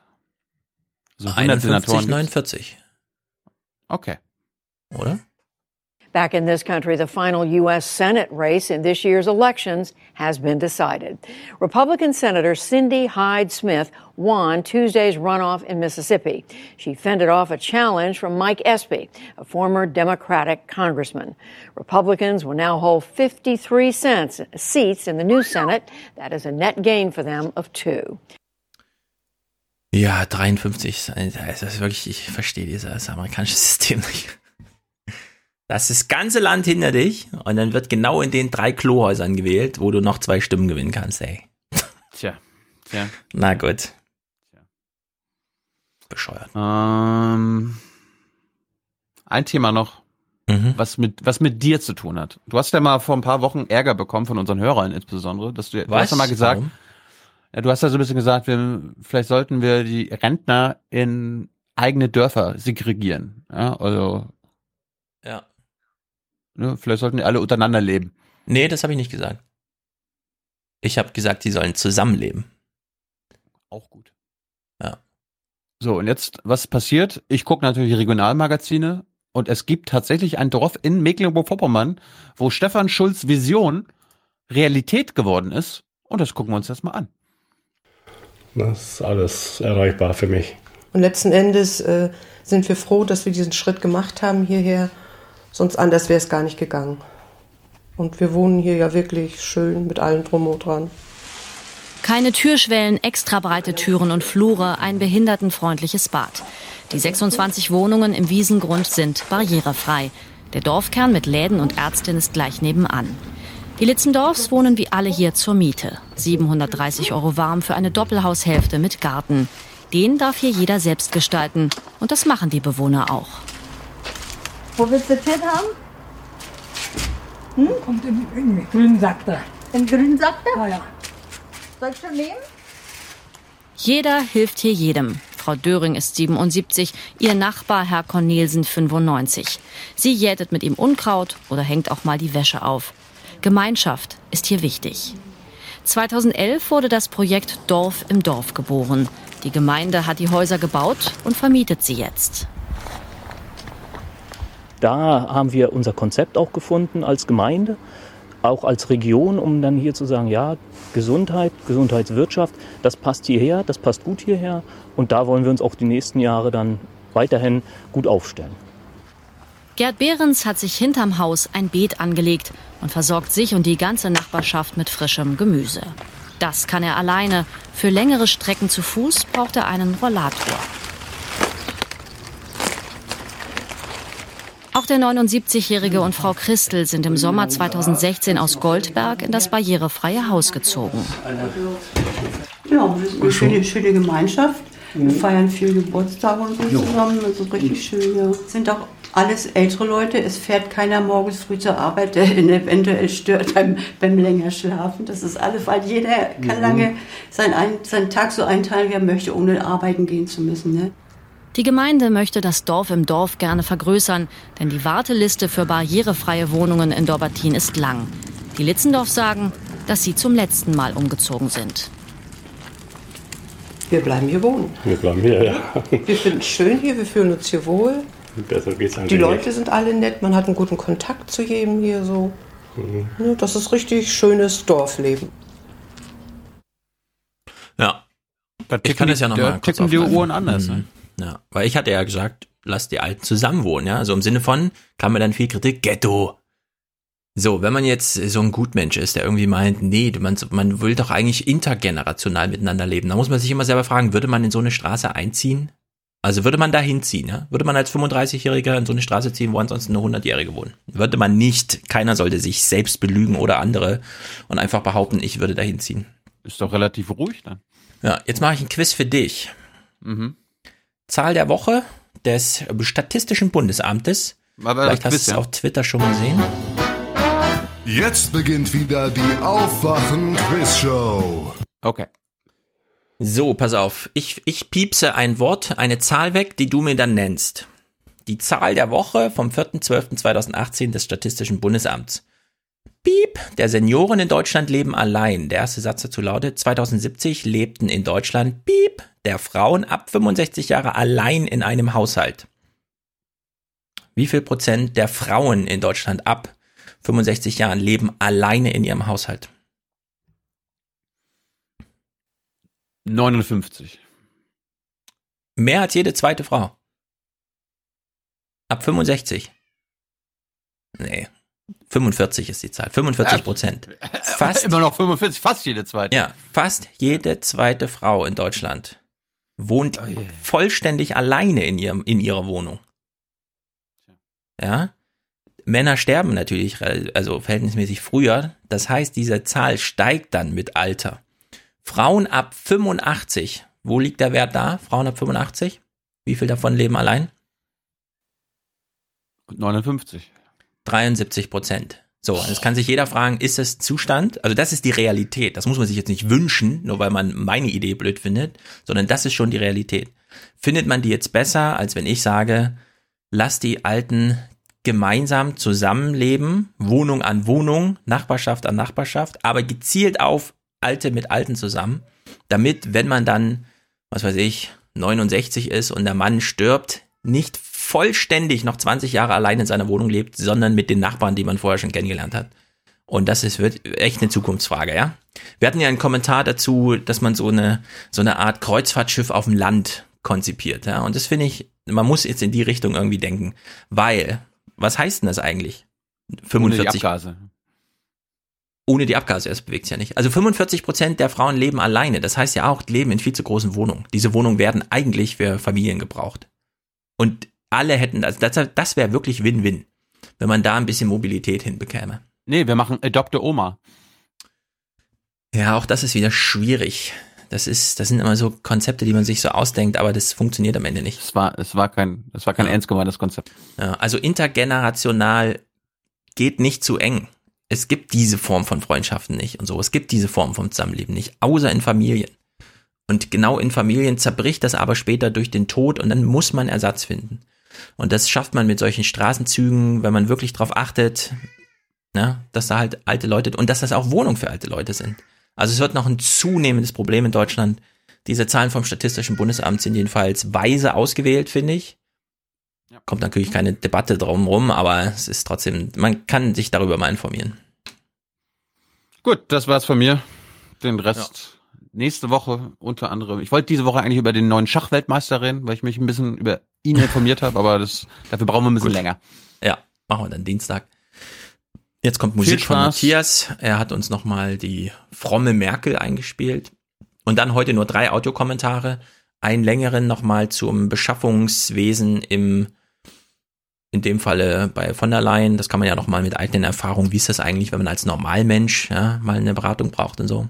Oder anbietet, darf man dann auch einfach zum Minister gehen und sagen, aber macht keine Ausschreibung und nichts, sondern ja, Thomas kommt danach nochmal. Dann hören wir noch was zu den Wölfen. Sehr gut. Uh. Ansonsten gilt, für, wenn euer Kommentar die letzten zwei Wochen auflief und bis heute nicht gespielt ist, ist leider Tabula Rasa. Denn ich habe tatsächlich, Hebron. Äh, außer Hebron, genau, Hebron ist aussortiert, die hat Tilo auch schon. Die anderen, das sind so sieben Minuten, 13 Minuten zum Thema Schwangerschaftsabbruch, äh, aber dann aus, finde ich, zu persönlicher Sicht. Ähm, oder was war ein anderes Bild? Ah ja, so Gendersprache. Ich finde, man kann auch mal über Gendersprache in drei Minuten reden. Das rechtfertigt nicht, dass man da immer 13 Minuten zu spricht, sage ich jetzt mal so deutlich auch. Also wir spielen das gerne, aber nicht 14, 15 Minuten lang. Ja, das, so ein Monolog ist da völlig fehl im Platz. Da kann man sich einen Aspekt raussuchen, der einem wichtig ist und dann reinhauen, aber Leute, das ist sonst zu viel. Gut. Genau. Also viel Spaß mit dem CDU-Staffelfinale am Wochenende. Wir ja. werden uns nächste Woche vielleicht mit noch professioneller Hilfe mit den Ergebnissen auseinandersetzen müssen. Wir kommen ja nicht dran vorbei, weil die ja. Nachrichten nicht dran vorbeikommen. Und ja. ansonsten, ich werde mich dem Ganzen entziehen. Werde mal am Montag wieder hier im Land vorbeischauen. Mal schauen, ob es dann noch steht. Äh, wir werden als Gegenprogrammierung am Sonntag eine wirklich, und das lege ich euch ans Herz, äh, neue Folge äh, veröffentlichen mit Marie-Agnes Strack-Zimmermann. Mhm. Ne? Kennt jeder, ist die stellvertretende FDP-Chefin. Für mich die FDP-Chefin der Herzen. Also wenn ich mir eine FDP-Chefin wünschen würde oder einen FDP-Chef, dann wäre es sie. Und mhm. Guckt es euch an. Ich bin ja der Meinung, wenn Stefan die sieht, dann sagt er, die muss FDP-Chefin werden. Bin gespannt. Vielleicht, vielleicht hast du ja Zeit, dir das anzuhören. Ich weiß noch äh, von nichts. Ich sag gar nichts dazu. Mal gucken. Ja, ja. Mal gucken, mal gucken. Und ansonsten brauchen wir für Folge 345 noch ein Intro-Intro von einem Mann. ja, bitte, bitte direkt an Tilo schicken. Das Tilo at aufwachenpod.de. Ja. Da landet es dann auf jeden Fall in meinem Postfach. Und wie gesagt, ich präferiere gute Audioqualität. Jo. Ja, ist für den Einstieg ganz wichtig weil sehr viele Leute klicken einfach mal so durch und wenn es dann so rumpelt am Handy und so, dann denken die, das sind wir. ja, also am, besten, nicht per Handy, am besten nicht per Handy am, auf, per WhatsApp aufnehmen. Das ja. reicht in der Regel nicht. Ja. Gut, dann brauchen wir für Folge 345 noch Unterstützung nächste Woche. Wir brauchen Produzenten und Produzentinnen. Das werdet ihr ab 42 Euro und äh, vielleicht sogar einen Präsentatorin oder eine Präsentatorin. Das werdet ihr ab 250 Euro. Und am 15. Januar 18 Uhr im Basecamp werden wir Folge 350 live machen. Äh, mit einer, wahrscheinlich mit einer Pre-Show. Aber wir verraten dazu in den nächsten Wochen dann noch mehr. Das war's von uns. Stefan, wer wird's? Ja, ich hoffe AKK im ersten Wahlgang. Das fände ich spektakulär. Ja, kennst du, kennst, kennst du, kennst, wenn AKK sich vorstellt, das hat sie ja in dem Video gemacht und ihren Namen sagt, dann ja. äh, versteht man den gar nicht, weil sie das so schnell macht. Aber wenn man das mhm. auf halber Geschwindigkeit macht, hört sich das mhm. so an. Mein Name ist Annegret Kramp-Karrenbauer. Hört sich weird an. Ja, spooky. Ja. Ich habe natürlich keine wirkliche Präferenz, aber ich habe ein bisschen Angst vor März. Wobei März würde die Partei auch zerlegen. Also in der Hinsicht, es ist halt, ach, wir können uns, wir können uns das morgen einfach mal angucken, dann drei Tage wieder nachdenken und dann reden wir Dienstag drüber. Ich werde, ich möchte realistisch bleiben und prophezeie, dass morgen alle drei kurz vorher äh, ihre Kandidatur, Kandidatur zurückziehen und Wolfgang Schäuble neuer CDU-Vorsitzender wird. Mhm. Ihr habt's hier im Podcast zuallererst gehört, liebe Leute. Viel Spaß, schönes Wochenende, schönen Abend noch. Herzlichen Dank und Ihnen und Ihren Zuschauerinnen und Zuschauern einen schönen Abend. Entschuldigung. Herzlichen Dank und äh, Deutschland alles Gute. So viel heute von uns. Ihnen noch einen schönen Abend bei uns im Ersten. Selbstverständlich werden Sie die Tagesschau und die Tagesthemen auf dem Laufenden halten. Machen Sie es gut. Der Verlierer ist die SPD. Das ist respektlos. Das ist respektlos und unverschämt. Unverschämt, respektlos und polemisch. Es ist einfach zu wenig los. Es waren so 45 Euro über den Schnitt. Bereut? Na, überhaupt nicht. Wir haben Riesenrad gegessen und haben schön Puffjes gefahren. Wenn der Biber immer wieder Ärger macht und sich an bestimmte Regeln nicht hält, äh, dann muss er dann auch mal äh, tatsächlich äh, zur Verantwortung gezogen werden. Man gibt uns nicht eine Chance, diese Wolfsinvasion abzuwehren. Es ist schön, dass der Wolf zurück ist. Das ist mit Sicherheit schön, hier wieder so ein Wildtier zu haben. Wenn der Wolf auch wüsste, ähm, dass er wild ist, er sollte, wenn er im Wald bleibt, ist gar kein Problem. Ein toller Nachmittag der allen Beteiligten richtig Spaß gemacht hat. Ja, so kann es gehen, obwohl ich wusste und selber fühle, dass das auch schmerzhaft ist. Ja, die Planung ist in der Planung und wenn sie fertig ist, teilen wir sie mit. Nee, ich kann nicht, ja, ich kann nicht meckern. Bin zufrieden. Mir geht's gut. The state does not have your back any longer. You are on your own. Es ist eine insgesamt gute Botschaft für unser Land und für unsere Mitbürgerinnen und Mitbürger. Vielen Dank. Tschüss zusammen. Tschüss. Wiedersehen. Ciao, vielen Dank. Hallo, Herr Bush ist tot, der Ex-US-Präsident. Die Inszenierung läuft, die TV-Kanäle überschlagen sich mit Symbolen, die Politik ist mittendrin. Aber es gibt nicht nur einen toten Bush, zum Beispiel Wilhelm Busch, Kinderbuchautor, auch schon tot. Und dann gibt's noch einen Wilhelm Busch, Pfarrer. In dem nun folgenden Clip stelle ich die Inszenierung von TV und Politik neben die Predigt des Pfarrers Wilhelm Busch.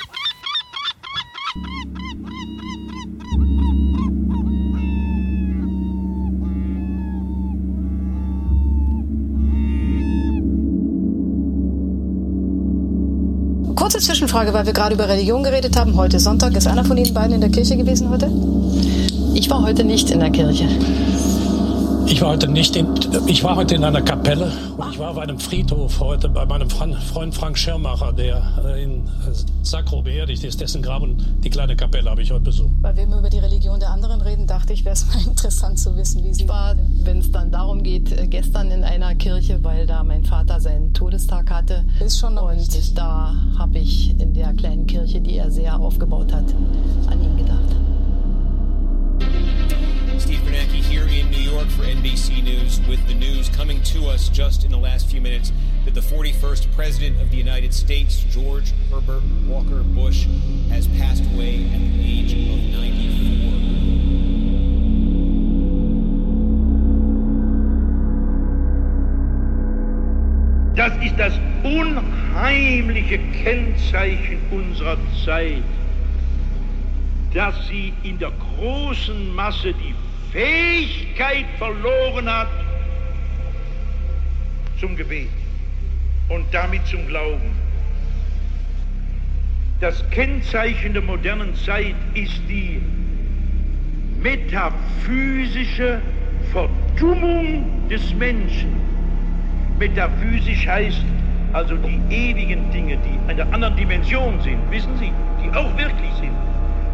Die metaphysische Verdummung dass der Mensch so lange verdummt worden ist durch Fernsehen, Radio, Geschwätz, Propaganda, Ideologien, Politik, Nachbarn, Terror in Fabriken, so lange verdummt worden ist, bis er gar nicht mehr die Fähigkeit hat, damit zu rechnen, dass Gott da ist und gar nicht mehr beten kann. die nicht stehen, die gestandene Männer, die sich in Stimmel einbilden, dass sie Bekerne sind, die jeden dreckigen Witz erzählen können. Ich habe da gestanden und gesagt, wenn die fluchen können wie die Kümmeltürme, dann ich stehe da und ich gehe einer mit, die Herren Ich möchte nicht so armseliger Vater unser kriegen zu Hause. Seht ihr, das ist die Lage unserer Zeit. Ob ich bei Generaldirektoren bin oder bei Arbeitern. Der eine ist zu Fluch, zu beten und der andere steht unter Terror des Freidenkertums.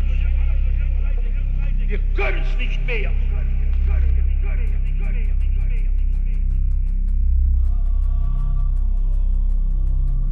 Der große Erforscher von Innerafrika, Livingston, einer der größten Männer, die die Welt kannte, mutig und gelehrt und klug, ist auf folgende Weise in die Ewigkeit gegangen oder ein Weltmensch sagt gestorben.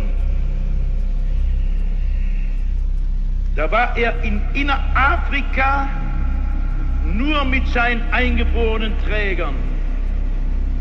Und am Morgen haben die Träger das Gepäck gepackt und die Hütten abgebrochen und es steht nur noch das Zelt von Livingston. Und sie stören ihn nicht, weil sie wissen, am Morgen betet er, da spricht er mit seinem himmlischen Tuvan. Aber diesmal dauert es lang.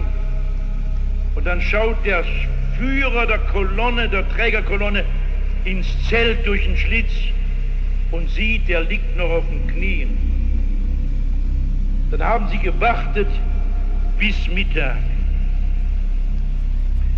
Und am Mittag haben sie endlich gewagt, die, dieses Zelt aufzumachen. Da lag er noch auf den Knien und war gestorben. Das Herz stand still. Dieser große Mann, dieser Entdecker in Afrikas, dieser bedeutende Geist, ist auf den Knien gestorben. Und der deutsche kleine Spießbürger sagt, beten hat keinen Sinn. Schämen wir uns nicht. Statt zu sagen, das Tränen, ich kann's nicht mehr, der Mann konnte das. Der starb auf den Knien. Wir sterben im Krankenhaus mit Spritzen, nicht? Sonst halten wir Sterben nicht aus, wenn die Ärzte uns nicht betäuben. Der Mann brauchte keine Spritzen. Er redete mit Gott und im Gespräch ging er hinüber.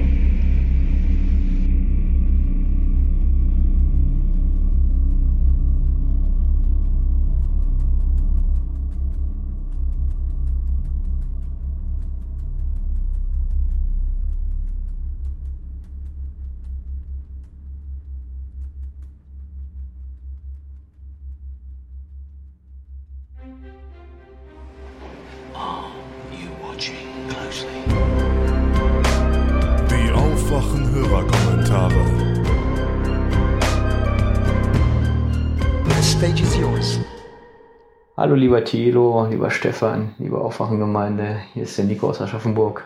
Ich habe seit langem nichts mehr gesagt, aber äh, ich kam jetzt nicht mehr drum rum. Es hat mich innerlich etwas aufgewühlt. Ich muss doch was sagen. Ähm, ich habe es ja mitbekommen in der Folge 342, wenn ich mich nicht ganz täusche. Es ging um das Thema Unregelmäßigkeiten in Ausgaben des Bundesministeriums für Verteidigung bezüglich des Ministeriums, das von Frau von der Leyen geleitet wird. Und offenbar hat man da Consulting-Unternehmen beauftragt und das äh, ohne es in ausreichender Weise zu prüfen oder zu begründen. Das hat wohl der Bundesrechnungshof festgestellt.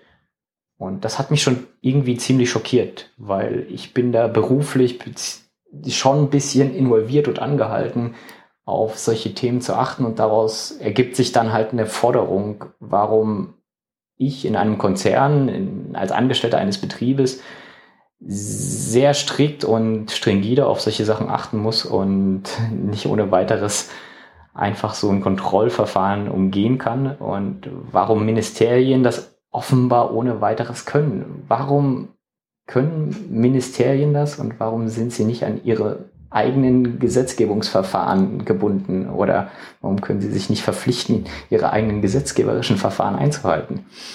Das verstehe ich irgendwie nicht. Und zu meinem Hintergrund, ich arbeite im Projektmanagement in der Automotive-Zulieferindustrie, nicht für Verbrennungskraftmaschinen, muss ich dazu sagen, für andere Sachen. Und in so einem Projekt gibt es gewisse Instrumente, die einen ermöglichen, ein Einmalinvest oder ein Einmalinvestment oder äh, ähnliches zu bewerkstelligen. Also sprich Anschaffungen für einmalige Anschaffungen für Material, für Prüfmittel, für Dienstleistungen, die halt im Rahmen eines Projektes benötigt werden. Man hat ja einen gewissen Budgetumfang und ja, ich muss da einfach ein bisschen aus dem Nähkästchen erzählen, damit der Brückenschlag klar wird warum ich es nicht verstehen kann, was da in den Ministerien offenbar abgeht. Also, wenn man gezwungen ist, ein Einmalinvestment zu tätigen, weil zum Beispiel das technische Know-how fehlt und man sich einen externen Consultant, einen externen Berater einkaufen muss, der halt das technische Know-how hat und äh, dementsprechend weiterhilft, dann kann man das als Arbeitspaket formulieren und dazu ist man auch angehalten. Und als erste Bedingung das kann man so klar und deutlich formulieren, haben wir eine Genehmigungskette. Die müsste es eigentlich auch in Ministerien geben. Und die Genehmigungskette im Projektmanagement äh, inkludiert den TPL, das ist der technische Projektleiter. Der muss erstmal eine technische Begründung, ähm, eine technische Notwendigkeit formulieren. Das macht er meistens in Form einer Spezifikation oder äh, eines Anforderungs- oder Lastenheftes. Und anschließend stellt er das dann den PM vor, dem Projektmanager, und äh, der prüft das auf Budget, Timing, vorhandene Ressourcen, guckt, ob er das intern abdecken kann. Und wenn dem nicht so ist, geht das halt gen Einkauf, Purchasing. Und die müssen sich dann damit auseinandersetzen und prüfen, ob äh, dementsprechend Dienstleister vorhanden sind oder dementsprechend Anbieter vorhanden sind, Supplier, ähm, also Zulieferer die uns mit dem entsprechend Angefragten versorgen können. Und dazu haben sie eine strikte Vorgabe. Es müssen mindestens drei Anbieter, drei Anbieter vorhanden sein. Ähm, im, Im Regelfall, äh, es sei denn, es ist irgendeine fancy, ausgefallene Sache, die in irgendeiner Form gar nicht abgedeckt werden kann und wo es halt nur einen Ma Market Player gibt. Aber in der Regel hat man drei Anbieter und äh, muss drei Angebote einholen. Und wenn diese Angebote dann eingeholt sind, sieht der Genehmigungsprozess ein Review vor. Wir müssen im Prinzip eine Art Entscheidungsmatrix finden und naja, das Ganze nennt sich dann Sourcing oder, oder ähnliches. Bei äh, im Sourcing-Prozess selber sieht das bei, einer, bei einem Einmal-Invest so aus, dass man nur eine Art Entscheidungsmatrix vorlegt und im Projekt muss dann entschieden werden, mit wem man dann weitergeht. Als Grundlage dienen halt technische als auch finanzielle Aspekte und der TPL, also der technische Projektleiter, der Projektmanager und das Purchasing, also der Einkauf, müssen dann entscheiden, mit welchem der drei oder sogar, es können sogar mehr Angebote sein, mit welchen der, derjenigen man dann weitergeht und ins Rennen startet. Anschließend gibt man das dann begründet ab. Natürlich, dafür ist die Entscheidungsmatrix gut und legt das dem Controlling vor. Das Controlling genehmigt das. Wenn das Budget aus irgendeinem Grund das Projektbudget überschreitet oder signifikant äh, einen größeren Projektanteil des Budgets auffrisst, was man anderweitig geplant hat, dann muss man sogar noch eventuell Steering-Komitee und den Einkaufsleiter oder den Business Unit Leiter einschalten. Also es sind einige Unterschriften oder ähm, E-Signs nötig oder ähnliches, um das dann durchzubekommen. Und anschließend, ja, ist es dann erstmal von der Genehmigungskette her abgeschlossen. Aber das ist ja nicht alles. Wir haben ja auch noch Schulungen, also die uns in Sachen Antikorruption und Handel nach Verhältnismäßigkeit schulen. Das Ganze fällt unter den Schlagbegriff Compliance ein. Und diese Compliance-Schulungen werden jedes Jahr aufs Neue abgefragt und man wird nicht müde, uns das einzutrichtern und zu erwähnen, dass wir compliance-gerecht oder compliance-konform handeln sollen. Jetzt stellt sich die Frage, macht das ein Ministerium auch? Ja, das wäre so der zweite Punkt, die Compliance-Geschichte. Also nicht nur die Genehmigungskette sollte eingehalten werden, Punkt 1, sondern auch Punkt 2, die Compliance-Zugehörigkeit. Ähm, Und zum Punkt 3, das ist ein extra Thema für sich, äh, unter Punkt 3 fällt das Thema Werksverträge. Ich verstehe ich verstehe nicht, es gibt einen Werksvert äh, äh, eine Werksvertragsgesetzgebung und dazu muss man eine extra Schulung abschließen, um so ungefähr zu wissen, was man genehmigen darf und was man nicht genehmigen darf. Es ist eine ganze Checkliste, die da abgearbeitet werden muss. Und der Vorteil von Werksverträgen liegt auf der Hand. Sie gewährleisten erstmal ein Einmalinvest auch für den Fall einer einer Einmalinvestition, also eine ein, ein Einmalinvest äh, in Form einer Dienstleistung. Man versucht das klar zu unterscheiden von einer Arbeitnehmerüberlassung, also sprich Leiharbeit, wo man im Prinzip äh, einen monatlichen Lohnkostenbeitrag hat, den man so ohne weiteres nicht aus dem Projektbudget bezahlen kann, sondern da müsste man in irgendeiner Form einen HR-Vertrag aufsetzen und die Personalabteilung abdecken. Also das kann man nicht über einen ähm, geregelten, äh, über, über ein Pro Projektbudget abfangen. Da muss man dann weitere Schleifen drehen und äh, das Ganze bedarf dann einen größeren Genehmigungsprozess. Also versucht man diese Dienstleistung alle über Werksverträge ein zu holen. Und ich bin mir ziemlich sicher, dass ähm, ein Consulting und Consulting und Beratung ist nichts anderes als eine Dienstleistung, dass die in den Ministerien rein theoretisch auch über diesen äh, Werks, über die Werksvertragsgesetzgebung abgegolten werden müsste, wenn sie denn sich an die Standards halten, an die wir uns auch halten müssen.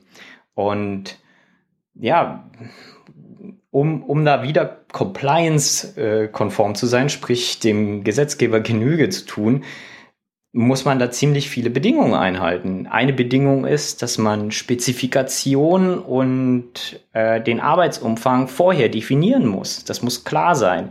Dem muss das klar mitgeteilt worden sein. Das ist nicht so on the fly, ja, wir, wir haben da ab und zu Bedarfe, aber die denken wir uns dann aus, wenn wir sie brauchen. Nee, das muss von vornherein definiert sein. Anschließend muss es dann eine getrennte Räumlichkeit geben. Sprich, man muss den eigentlichen Dienstleister, den ähm, Consulting-Unternehmer, den, den Beratungsunternehmer räumlich trennen. Am besten noch nicht mal im eigenen Werk und die Arbeitsmittel müssen auch getrennt sein. Sprich, die dürfen sich eigentlich nicht über den Weg laufen. Büro, Drucker, all das darf nicht geteilt werden. Laptops und so weiter. Die dürfen auch nur sehr, sehr eingeschränkt Zugänge zu Informationen haben und, ähm, und ähnliches. Äh, also zu internen äh, Informationen. Da müssen Schnittstellen vereinbart werden. Die dürfen nicht einfach die, die alle Laufswerkrechte bekommen, die auch der normale Mitarbeiter hat. Und als nächsten Punkt ist, ist das Ganze auch für die für die Ansprechpersonen zu gelten. Also da gibt's wieder den Punkt, dass man eine klare Ansprechperson braucht, die dann im Namen des Dienstleisters mit einem selber kommuniziert und dann dementsprechend eine Übergabe macht. Übergabe von Informationen, eine Projektabnahme und so weiter. Also diese, diese vier, fünf Punkte, die ich gerade aufgezählt habe, die sind entscheidend für diesen Überpunkt der Werksverträge, die wir vom Gesetzgeber her verpflichtet sind zu berücksichtigen. Ja. Und wenn man diese Checkliste dann ausgefüllt hat, dann kann man auch eine Unterschrift drunter geben als geschulter äh, Projektleiter beziehungsweise ähm, technischer Projektleiter oder Projektmanager ähm, und Kostenstellenverantwortlicher unter anderem noch äh, und der Einkauf muss auch seine Unterschrift drunter geben. Und dann geht das seinen geregelten Gang. Also das ist so ungefähr der Umfang, den man in der Industrie erfährt an Regelungs an Regelungs- und Kontrollmechanismen.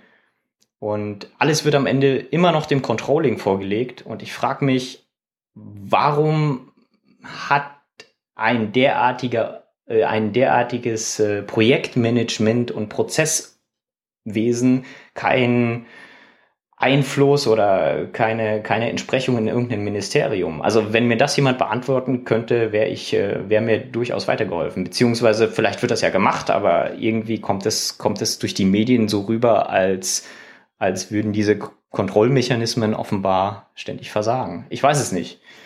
Ähm, aber mich wundert nicht, warum große Konzerne und Firmen Überschüsse und große Gewinne anhäufen können und äh, sehr knauserig sind und äh, offenbar Ministerien finanziell offenbar nicht so wirklich gut mit dem umgehen können, was ihnen zur Verfügung steht.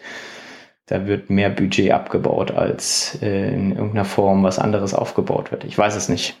Also, das ist so mein Beitrag dazu.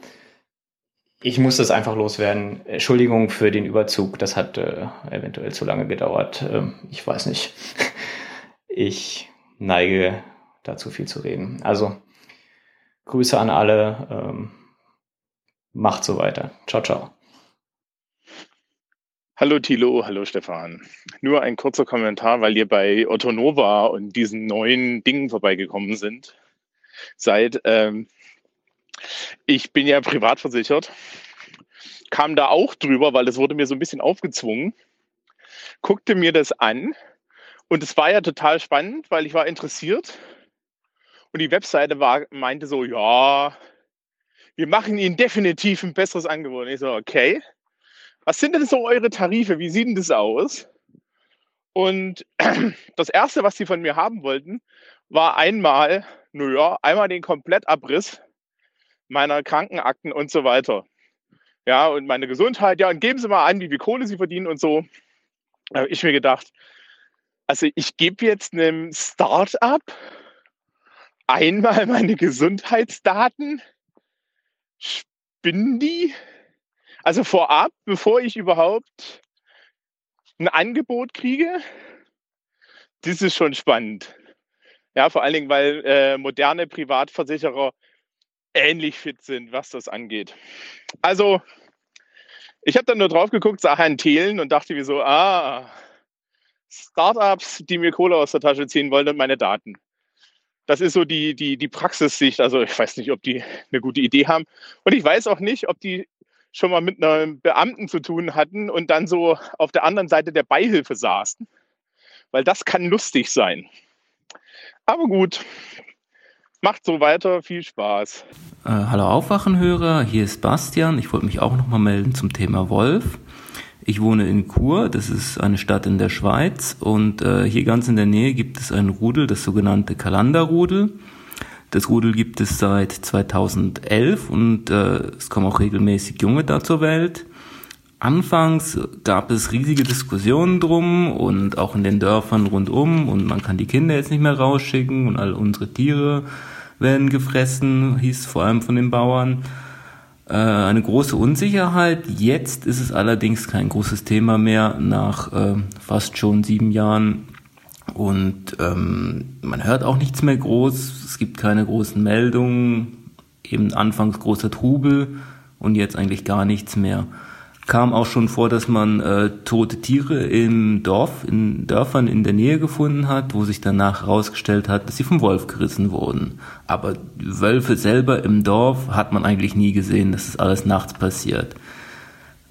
Ähm, was ich noch sagen kann, ähm, dass die größten Vorbehalte, die ich äh, gehört habe gegenüber dem Wolf, kamen von der Arbeitskollegin und so und sie findet, das geht gar nicht und der Wolf, den müsste man abschießen und so.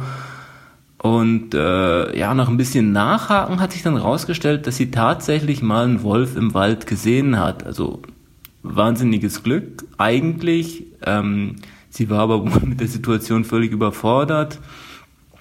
Und äh, kann ich auch irgendwie verstehen wenn man das nicht erwartet und alleine im Wald ist und dir steht aufs Mal der Wolf gegenüber. Also auch hier zeigt sich, dass es eigentlich äh, Aufklärungsbedarf gibt.